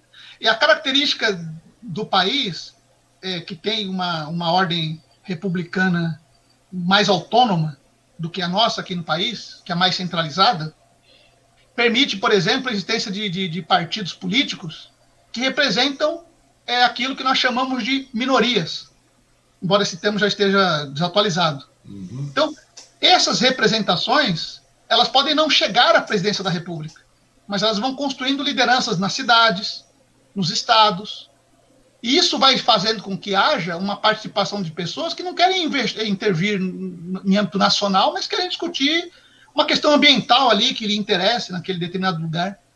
Então, por isso eu imagino que o problema do Brasil não é a quantidade de partidos, como dizem. E que os partidos precisam estar mobilizando a sociedade o tempo inteiro. Esse é o desafio que os partidos têm. Porque aí, quando chega na eleição, aí você já tem uma condição melhor para decidir, porque você vem, vem participando do dia a dia daquilo que acontece no, por, por, por chamamento, por militância é, é, partidária. É, é, exatamente, mais ou menos aquilo que o Bolsonaro tinha falado, né, na, na pós-eleição lá na, na, no município, ele chegou e falou, ah, o importante não é a esquerda, etc. Tudo mais. O importante é a esquerda reconectar com o povo, né? Fazer é porque que... quando você conecta, é, que, é isso que você acabou de falar, quando você está conectado com a população, com o povo, você expressa mais a vontade dele. E aí você vai constituindo forças que vêm de baixo para cima. Uhum. O problema das eleições no Brasil é que você decide lá na, na cúpula, os partidos. Na cúpula vai jogando para baixo. E aí vem descendo. Quando você tem um movimento a favor de determinadas causas, como foi na década de 80 em relação à democratização, por exemplo, que ninguém aguentava mais a ditadura militar, uhum. aí você teve uma mobilização de baixo para cima. E as lideranças seguiram aquela orientação. Embora num processo lento, né, porque teve lá voto voto é, Dante de Oliveira, né, para o voto pelas diretas, que uhum. foi derrotada no Congresso, inclusive com voto de deputado aqui de Suzano na época, enfim. Mas, de todo modo, depois a democracia foi restabelecida e o primeiro presidente eleito foi o Collor, né? Deu um Collor, mas enfim, mas foi o primeiro presidente eleito depois da ditadura militar. Né? Mas depois dele veio, veio Itamar, depois do impeachment, depois veio Fernando Henrique, veio Lula, veio Sim, Dilma. Assim por diante, é verdade. É. E assim é uma... que se constrói. É verdade. Agora, falando uma coisa, vamos voltar a um assunto que você tocou já, que é a questão do impedimento, né? A gente vê hoje aí, cara, que o, o Bolsonaro está morrendo de medo, né, o Marcelo? É, hoje o cara tá num, num, estágio assim que, né, que o pessoal fala, tá passando agulha, né, cara? Porque ontem mesmo o cara tava no meio de uma. É, nem agulha, nem sinal de Wi-Fi, nem nada, cara. Não passa nada. Não, não passa morrer, nada. O cara vai morrer de gases ali. Né, ainda mais com aquela bolsinha de colostomia aqui no Depois o cara ainda foi, né? Parece que o cara foi pro, pro, pro hospital, porque ia fazer uma bateria de exames, uma coisa de louco. Eu não sei como é que vai ser em 2022, cara, porque não vai, não vai ter facada. Vai porque vai ser reflexo da facada? O cara não vai poder participar de debate por reflexo da facada. Eu fico pensando o seguinte, né? Você vê, é, CPI da pandemia, anulação da, da, da, das condenações do Lula na Lava Jato. Daí agora vem a, a, Carmen Lúcia no meio da live lá mostrando que o Lira tem que chegar lá e explicar por que, que você não abriu nenhum impeachment, você não abriu, não analisou nenhum processo de impeachment dos 100 processos de impeachment que estão aí. Você está sentado em cima de 100 processos de impeachment, chegando processo todo dia. Como é que você não vai? Você viu a cara de desgosto do cara e o cara já começou a fazer campanha logo em seguida. O próprio Bolsonaro já fez isso aí. É, a, a, verdade é a seguinte: como é que você vê a situação, Marcelo? Você não acha que, que, esse, que, que essa explicação que foi solicitada pela Carmen Lúcia com relação a esse 100 processo de impeachment vão causar um peso bastante grande aí nessa, nessa possível nesse possível, um possível impeachment, cara, já que nós estamos associando nesse momento. Vamos ter que descartar o Lula. Tira o Lula de lado. O Lula desestabilizou o cara de maneira que o cara começa a colocar globinho em cima da, da terra, porque o Lula falou que era. Tanto que a, que a coordenação dessa, dessa campanha, que você falou que a gente não viu nada e realmente não vimos nada com relação contra a eh, campanha de, de coordenação contra a pandemia, foi uma sugestão do Lula. O Lula fez uma declaração, não foi isso? O Lula fez uma declaração e no, no dia seguinte o cara estava lá. Opa, vamos fazer uma coordenação, etc. Pegou o Senado, pegou o Congresso colocou junto lá para fazer essa coordenação. O Lula chegou simplesmente e falou: a Terra não é plana, a Terra não é plana, cacete. O cara foi lá no dia seguinte e fez uma live com, com, um globinho em cima da mesa. Ou seja, serviu para destabilizar o cara psicologicamente mais do que ele já está destabilizado, né? Daí agora, agora vem essa história da Carmen Lúcia com 100 processos de impeachment aí chegando, dando um chega junto no, no Lira. Você não acha que isso aí tudo contribui de maneira real mesmo para o impedimento? A CPI da, da, do genocídio, a CPI da Covid e mais essa solicitação da Carmen Lúcia ontem, que o Bolsonaro ficou atônito, não sabia o que fazer. Tanto que ele começou, eh, até anteontem ele fez teatro com o Cajuru lá para mostrar que é dar porrada em não sei quem, no, no, no Rodolfo Rodrigues, ele quer fazer mais o quê? Ele quer pedir impeachment de, do, dos ministros e etc e tal. Você acha que agora, nessas, com essas duas situações reais, são situações reais, não pode haver um impedimento mesmo, cara? Olha, eu de verdade acredito que o Bolsonaro não chega em 2022. Hum. Não, não acredito. Porque, porque ele reiteradamente eh, chama para si todas as possibilidades de impedimento do mandato dele. É, no começo, em função da questão econômica, setores vinham mantendo uma certa complacência, vai ficando ali, sabe aquela coisa, ah, vai, vai, vai ficando aí, jumento, vai, vai, encosta aí, não enche o saco, vai ficando aí, deixa passar a boiada do outro lado e deixa o jumentinho ali, sabe? Só que o jumentinho, ele abriu a porteira e deixou passar tudo, inclusive coisas que, que não interessam pro agronegócio. O Bolsonaro conseguiu comprar briga os maiores consumidores é, do, das nossas commodities. Como é que você tem um presidente da República que sangra na origem os seus negócios? Pois então, é. hoje, hoje o que sustenta o Bolsonaro é uma agenda de costumes, de pessoas que ainda estão acostumadas, que estão ainda convencidas de que o problema do Brasil é saber se a pessoa gosta de homem ou de mulher, ou de menino, de menina, sabe? Então, hum. os caras ficam criando esse, essas coisas de, de, fazendo esse, provocando esse diversionismo é, para tentar manter aí esses 20, sei lá, 15. É, 20% desse núcleo duro, doido, né, cara? É um núcleo do, doido, é, né? tem uns 20% aí, e vive de bravatas, né? Que vive de bravata, é povo de é, internet. E, e, isso não é suficiente para garantir nem o segundo turno. Aí eu vou te falar uma coisa. Hum. Pode acontecer o um impeachment e Bolsonaro deixar de ser presidente. Na verdade, o cara é um imã de impedimento, né, cara? O cara parece um magneto de impedimento. Ele já cometeu. Ele, ele gabaritou. Agora, do ponto de vista é, do, do, das eleições, eu, eu acho que tem um fator que pode movimentar o, a agenda eleitoral do ano que vem.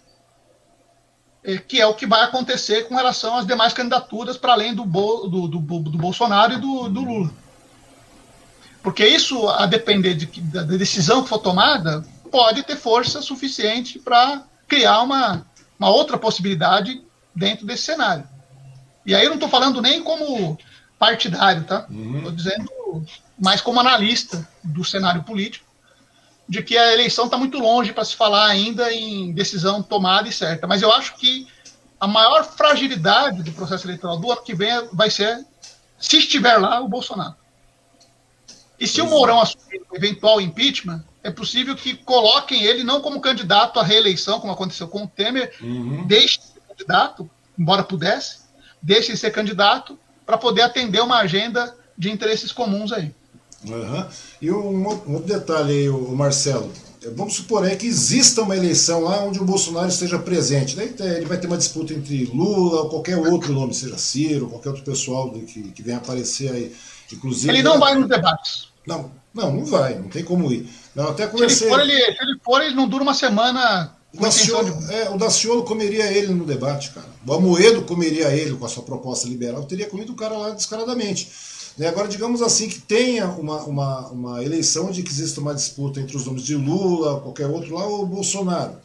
E o Bolsonaro, pela, pelas pesquisas que mostram aí, o Bolsonaro perderia de todos, inclusive do Luciano Huck, né? Você viu aí no Poder 360 e várias outras pesquisas que estão rolando por aí, né? Até o é, Danilo é. Gentili se marcar ganha, cara. Você viu que o pessoal não tá. É, é, a questão é o seguinte: o Bolsonaro tem uma situação tão complicada que ele perde para todo mundo.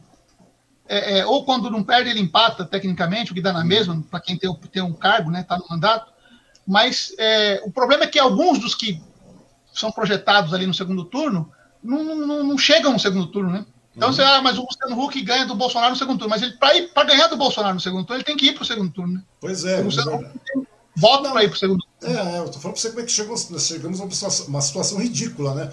Mas digamos aí é. que o Bolsonaro vá para o segundo turno e ele seja derrotado por um Lula, por um Ciro ou por qualquer outro candidato. Vai, pelo Luciano Huck, vai. Vamos falar do Luciano Huck, do Danilo Gentili também, né? Que tá brincando e o MBL tá levando a sério, é, né, cara? É, mas o. Mas o...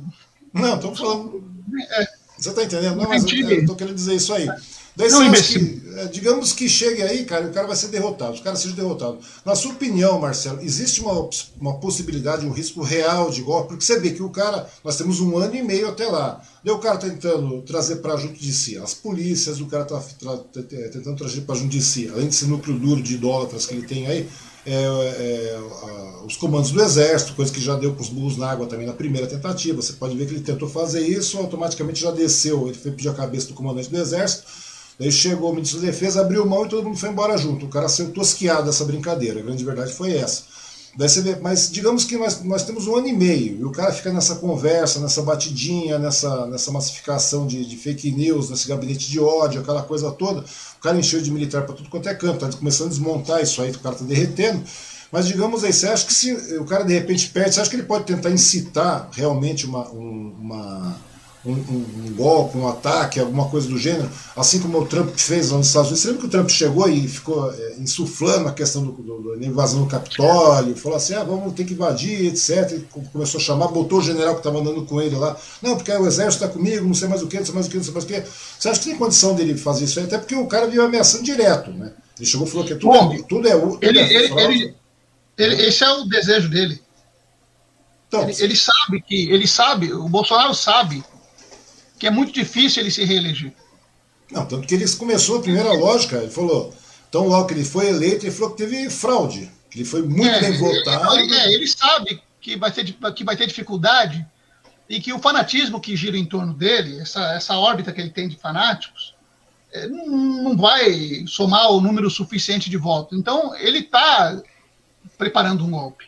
Uhum. A questão do armamento, por exemplo, Sim. É uma forma de, pressionar. De pressionar. Você, você cria milícias. Ele que tem uma origem de apoio do, dos milicianos, quer dizer, ele é, ele é um, um quadro é, dos milicianos do Rio de Janeiro. Eles é, colocam nos seus gabinetes é, milicianos, eles é, é, entregam títulos, honrarias para milicianos, moram em mesmo condomínio de milicianos. Miliciano trocam dinheiro nas contas com milicianos. Quer dizer, ele é, eles são milicianos. É, então, quando ele tem, ele traz o discurso do armamento, ele está tentando criar um exército de defesa para que essas pessoas saiam para a rua. E aí você tem uma situação que é bem complicada. Porque não é o, o, o, o exército é, que ele está contando. Ele sabe que o exército não vem. Uhum. Sabe? Em nenhum momento houve essa possibilidade. O que tem, tem alguns generais de pijama que ficam ali assanhados porque são golpistas por natureza. Não estou uhum. dizendo a instituição Exército Brasileiro, Marinha Aeronáutica. Não, não, não é vamos, vamos, vamos, pegar o Heleno, por exemplo. Né? Pega-se o Heleno, por é, exemplo.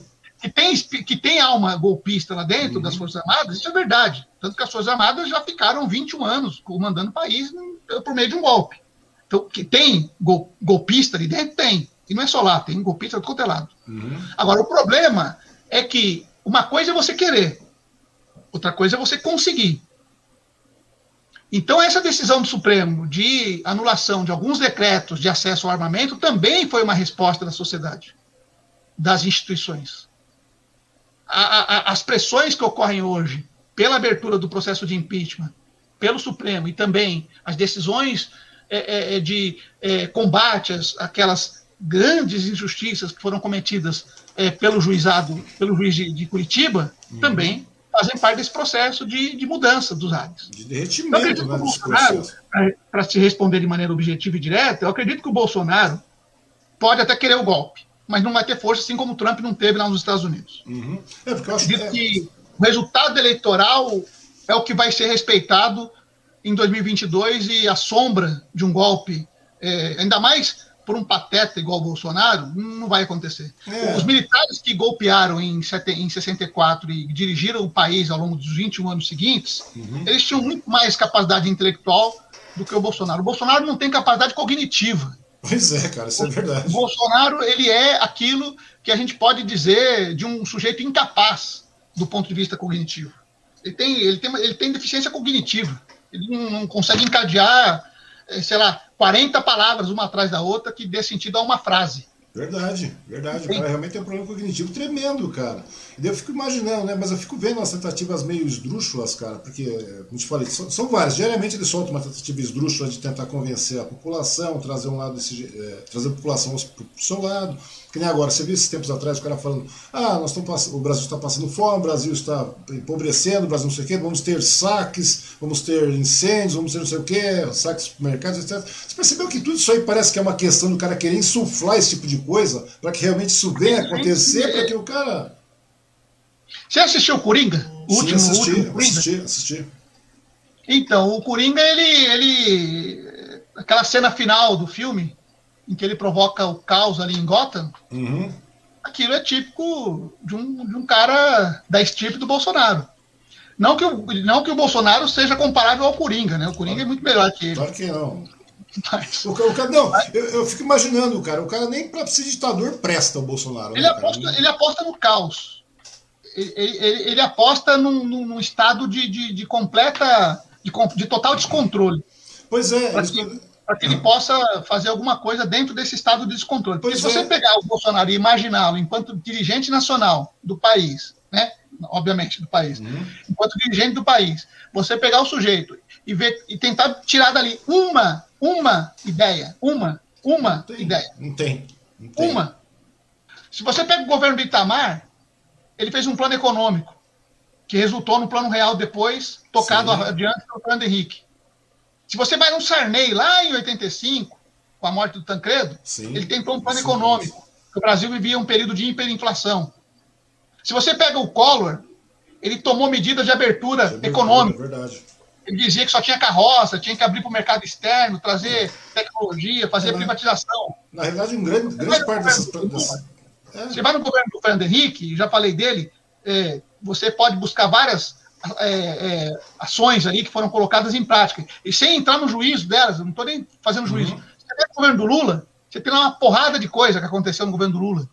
Iniciativas, projeto, isso, aquilo, outro. Você vai no governo da Dilma, a mesma coisa. Agora, quando você chega no governo do, do Bolsonaro, cara, você não tem uma, uma únicazinha ideia.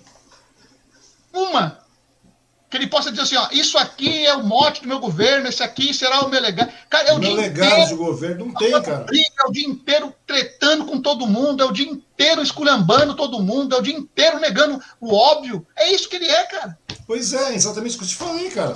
Então veja só, Marcelo, é mesmo, mais, mais ou menos isso. Porque você falou, o cara quer instaurar o caos e tentar se, é, vivenciar aquele caos e poder fazer. É, é, é, e manter, tipo, como eu te falei, cara. Chega um determinado momento da impressão de que o cara quer a população vivendo sob uma síndrome de Estocolmo, realmente. Concorda comigo, cara? Tá. Onde vai permanecer o caos e não dá pra tirar e etc, não sei o quê. Cara, que coisa absurda, né, velho? Mas tomara que realmente seja exatamente o que você está falando, cara. Que agora a gente tem uma CPI, mas agora temos, temos aí é, um Lula elegível, né, para desequilibrar ainda mais o cara. Não estou nem contando com o Lula presidente, não, é, é, candidato à presidência. mas com o Lula que está servindo aí como uma pedrona de sapato, assim como ele fala que o pessoal hoje é a pedra de sapato dele, não sei mais o que, que tudo mais é um pedra de sapato. Agora o Lula realmente está fazendo esse papel de pedrona, né? um tijolaço de, de, sapato do cara. E agora ainda vem a CPI, vem a, a Carmen Lúcia derrubando o cara psicologicamente. O cara literalmente caiu, né, cara? Tomara que realmente haja uma, um procedimento de impedimento, porque, cara, se a gente ficar dependendo da, da, da, esperar chegar até 2022, que é um ano e seis meses ainda, é, parece ah, é muito pouquinho, é muito, é, muito é, rapidinho, dá um tropeço gente tá lá. É verdade. Porque o cara fica tentando miliciar, o cara fica tentando aplicar um golpe diário, todo dia ele faz um golpezinho à prestação, como eu costumo chamar isso aí. Todo dia o cara fala uma besteira, o cara vai deixar. Se a gente deixar isso acontecer, cara, de repente esses 20% levam um cara para o segundo turno. Né? Se não tiver uma, uma frente, uma oposição, de repente você tem mais quatro anos nessa desgraça, cara. Olha, eu, eu, eu, eu tô. Eu, bom, eu sou Cândido, né? Uhum. E, e, o nome é atribuído a uma das obras é, do otimismo, né, do Voltaire. Então, assim, naturalmente eu seria um sujeito otimista até pelo meu nome. Então, talvez por esse vício de nome, eu vou dizer para você assim que eu estou mais otimista. Eu acho que o Bolsonaro ou cai antes das eleições de 2022 ou é derrotado nas eleições de 2022. Acredito que ele não terá força suficiente para se reeleger. E acho que ele já sabe disso.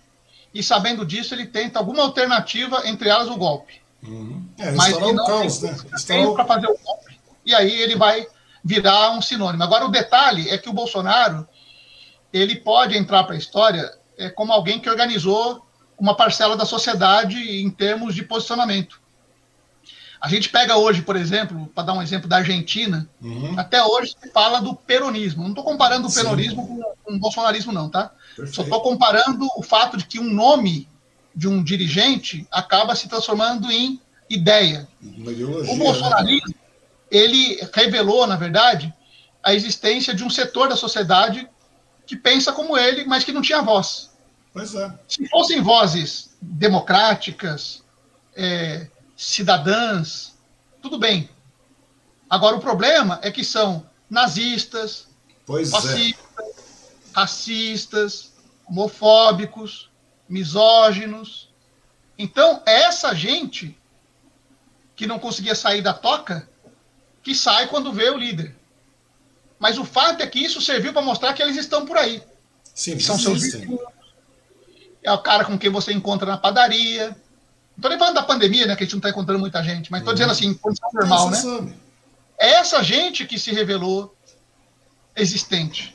Isso está dentro da família da gente. Aí você fala, cacete, meu primo, meu tio, meu sobrinho, meu irmão, é. meu, meu o quê. Então as pessoas começam a se dar conta de que essa sociedade está doente. Verdade, cara. cara verdade, não, verdade, verdade. Meu amigo, me diz, a gente já está abusando aqui do, uhum. dos nossos não, companheiro, mas, companheiro aqui, mas vou dizer uma coisa para você. Cara, o que. Cara, aquele vereador do Rio de Janeiro, não vou nem dizer o nome dele. Aquele vereador do Rio de Janeiro. O que, que é aquilo, cara?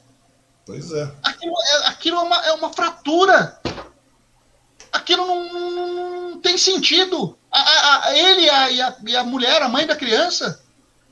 Verdade. Aquilo não tem sentido. Aqui, então, então, a gente, então o, o, quando a gente fala que, que. Sabe aquela ideia da caixa de Pandora? Sei. Ela tem muito valor para a gente entender a sociedade, mas não é dela que eu quero dizer. Eu quero ser mais simples. Uhum.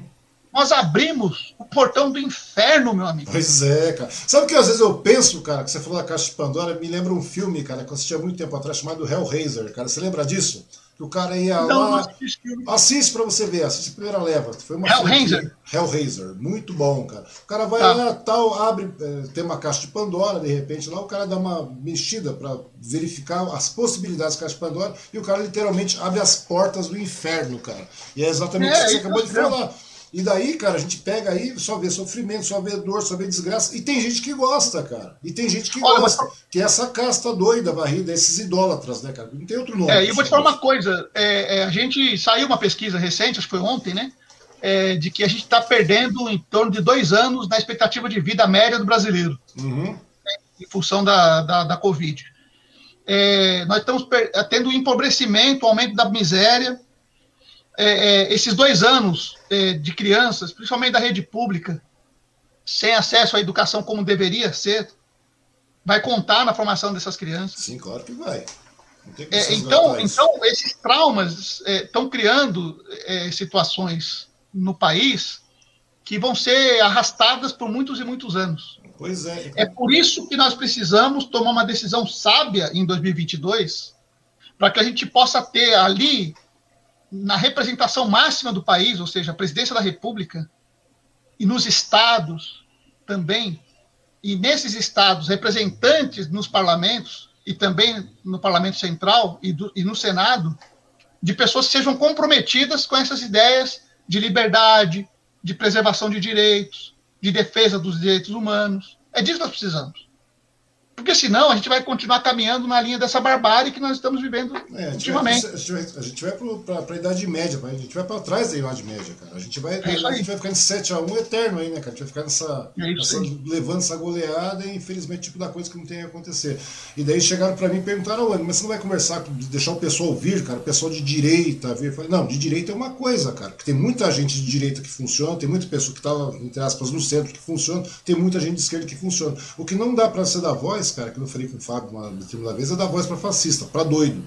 Você concorda comigo? Que essa, essa questão de você dar voz para fascista, dar voz para doido, é o que aconteceu. Deram voz para um Bolsonaro da vida, o Bolsonaro está lá e agora o Bolsonaro encabeça toda essa galera aí. E esse tipo de coisa. Uhum. O, o Ariano Suassuna, é, é, que você falou uma palavra aí que eu, que eu gosto dela, né? Uhum. É, que é doido, né? É, e eu me lembrei do Ariano Suassuna. O Ariano Suassuna que, que esteve em Suzano, né? Quando estava na prefeitura, ele deu uma palestra aqui em Suzano. Eu tive uma grande alegria em receber o Ariano Suassuna aqui na nossa Gosto cidade. muito dele, cara. É, o Ariano Suassuna ele fala que tem, ele gosta de doido, né? É, o Bolsonaro, cara, ele é inominável, sabe? Eu acho que nenhuma esses adjetivos todos que a gente usou lá atrás, né? Eles cabem para o Bolsonaro num conjunto, porque ele não é classificável com uma única palavra. E algumas palavras, como doido, por exemplo, eu acho que, que não se aplicam no caso dele, porque eu acho que uhum. ele é um uhum. cara que tem consciência, ele tem problema cognitivo. Mas do ponto de vista é, é, é, do que ele representa, ele sabe exatamente o que ele quer. Ele sabe exatamente. Na realidade, ele é um cara mau, ele é um cara ruim. Ele é um homem mal, terrivelmente um mal. Quando ele fala em trazer alguém terrivelmente evangélico para sei lá para onde, que ele vive repetindo isso, ele é terrivelmente do mal. Sabe? Ele é um é. cara terrivelmente maldoso, cruel, sanguinário, sabe? Ele tem é, características que só valem na história, em termos de comparação, com figuras como Hitler, Mussolini, Mussolini. Por, exemplo, por exemplo. Então, ele vem dessa escola. É dessa escola que ele vem. Então, e, e, e, e, das profundidades de onde ele saiu, a gente deve devolvê-lo. Pois é, cara. E eu, e é o tipo da coisa. Além do país. Já querendo ou não, cara, a grande verdade é essa, tem que ficar sufocando esse tipo de, de argumento. Ó. Toda vez que vem aí, ah, você vai deixar fulano de tal falar, não, não vou não, cara. Ah, mas você vai dar assunto, não é seguinte, cara, Você não tem que dar assunto não, tem, cara. Se o cara tem uma coisa, uma coisa, ó, veja só, o processo civilizatório nos permitiu chegar até aqui. Uhum. E alguns pactos já foram celebrados na sociedade no mundo inteiro. E certas ideias já estão determinadas. Por exemplo, não é um conceito bíblico apenas o não matar. Já é um pacto civilizatório. Sim. O não matar. Então não adianta você falar, ah, vou abrir um espaço para uma pessoa falar assim, por que, que eu quero matar? Não, não tem lógica isso, cara. É isso que eu tô falando. Não tem lógica. Eu acho que nós, então, nós, nós erramos raciocínio muito. vale para essas pessoas que vêm defender esse tipo de posição. Cara, eu não vou discutir. Eu não vou discutir com o cara que quer me convencer de que a Terra não é redonda. Pois é, cara. Pois eu é. não vou discutir, eu não vou discutir com o cara que, contrariando toda a ciência do mundo, diz que um determinado remédio é bom para combater a Covid. Eu não vou discutir. Não, você não tem que discutir, cara. Você não tem que dar nem invasão para esse povo. A grande verdade é essa. Nós temos que discutir o seguinte: quais são os caminhos? Para solução. Como nós fizemos no início. Quais são as soluções? Agora vamos ficar em cima dessa insanidade. Pois é, cara.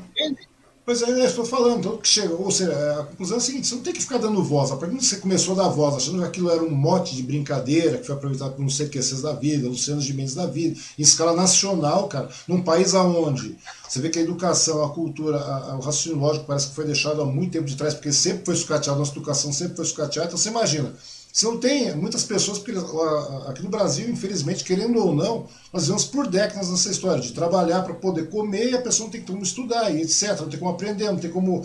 É, é, é ela não tem estrutura. A grande verdade é essa. Então, a partir do momento que são esses incautos, cara, você dá vazão a uma mídia televisiva ou internet, ou seja o que for, é, é a desgraça do WhatsApp, que é isso a pessoa é pega, digere, desce e vai embora. Ou seja, se você abre 10 minutos para falar com um psicopata, cara, para deixar, abre a, a, uma live, ou seja o que for, para conversar com um doido varrido, cara, uma pessoa que tem uma ideologia bolsonarista, meu, me perdoa, mas eu não vou deixar. É as pessoas falam assim, ah, mas você, tá sendo, você não está sendo democrático. Cara, isso não tem nada a ver com democracia, velho. Não tem nada a ver com democracia. Não tem nada a ver com democracia. Isso tem a ver com sanidade. A grande verdade é essa. O cara defende a ditadura militar, toma porrada da polícia que vai lá tirar, o, vai derrubar o movimento, aí sai dizendo que, que é contra o que a polícia fez. Quer dizer, é uma Cara, é, não tem sentido. Não tem. não tem, cara, não tem. Esse dia atrás o pessoal chegou em frente ao, ao tiro de guerra e ficou lá pulando ditadura militar com o Bolsonaro no, no comando. Você lembra disso, cara? Esses dias atrás, aqui, Suzano, velho. Eu vi, eu vi, eu vi, eu vi. Daí chegou, uma, chegou uma menina lá e perguntou pro cara, mas vem cá, cara, você, mas é ditadura democrática. Não, não tem ditadura democrática, velho. Para de falar bobagem, velho. Os caras falam. Exatamente.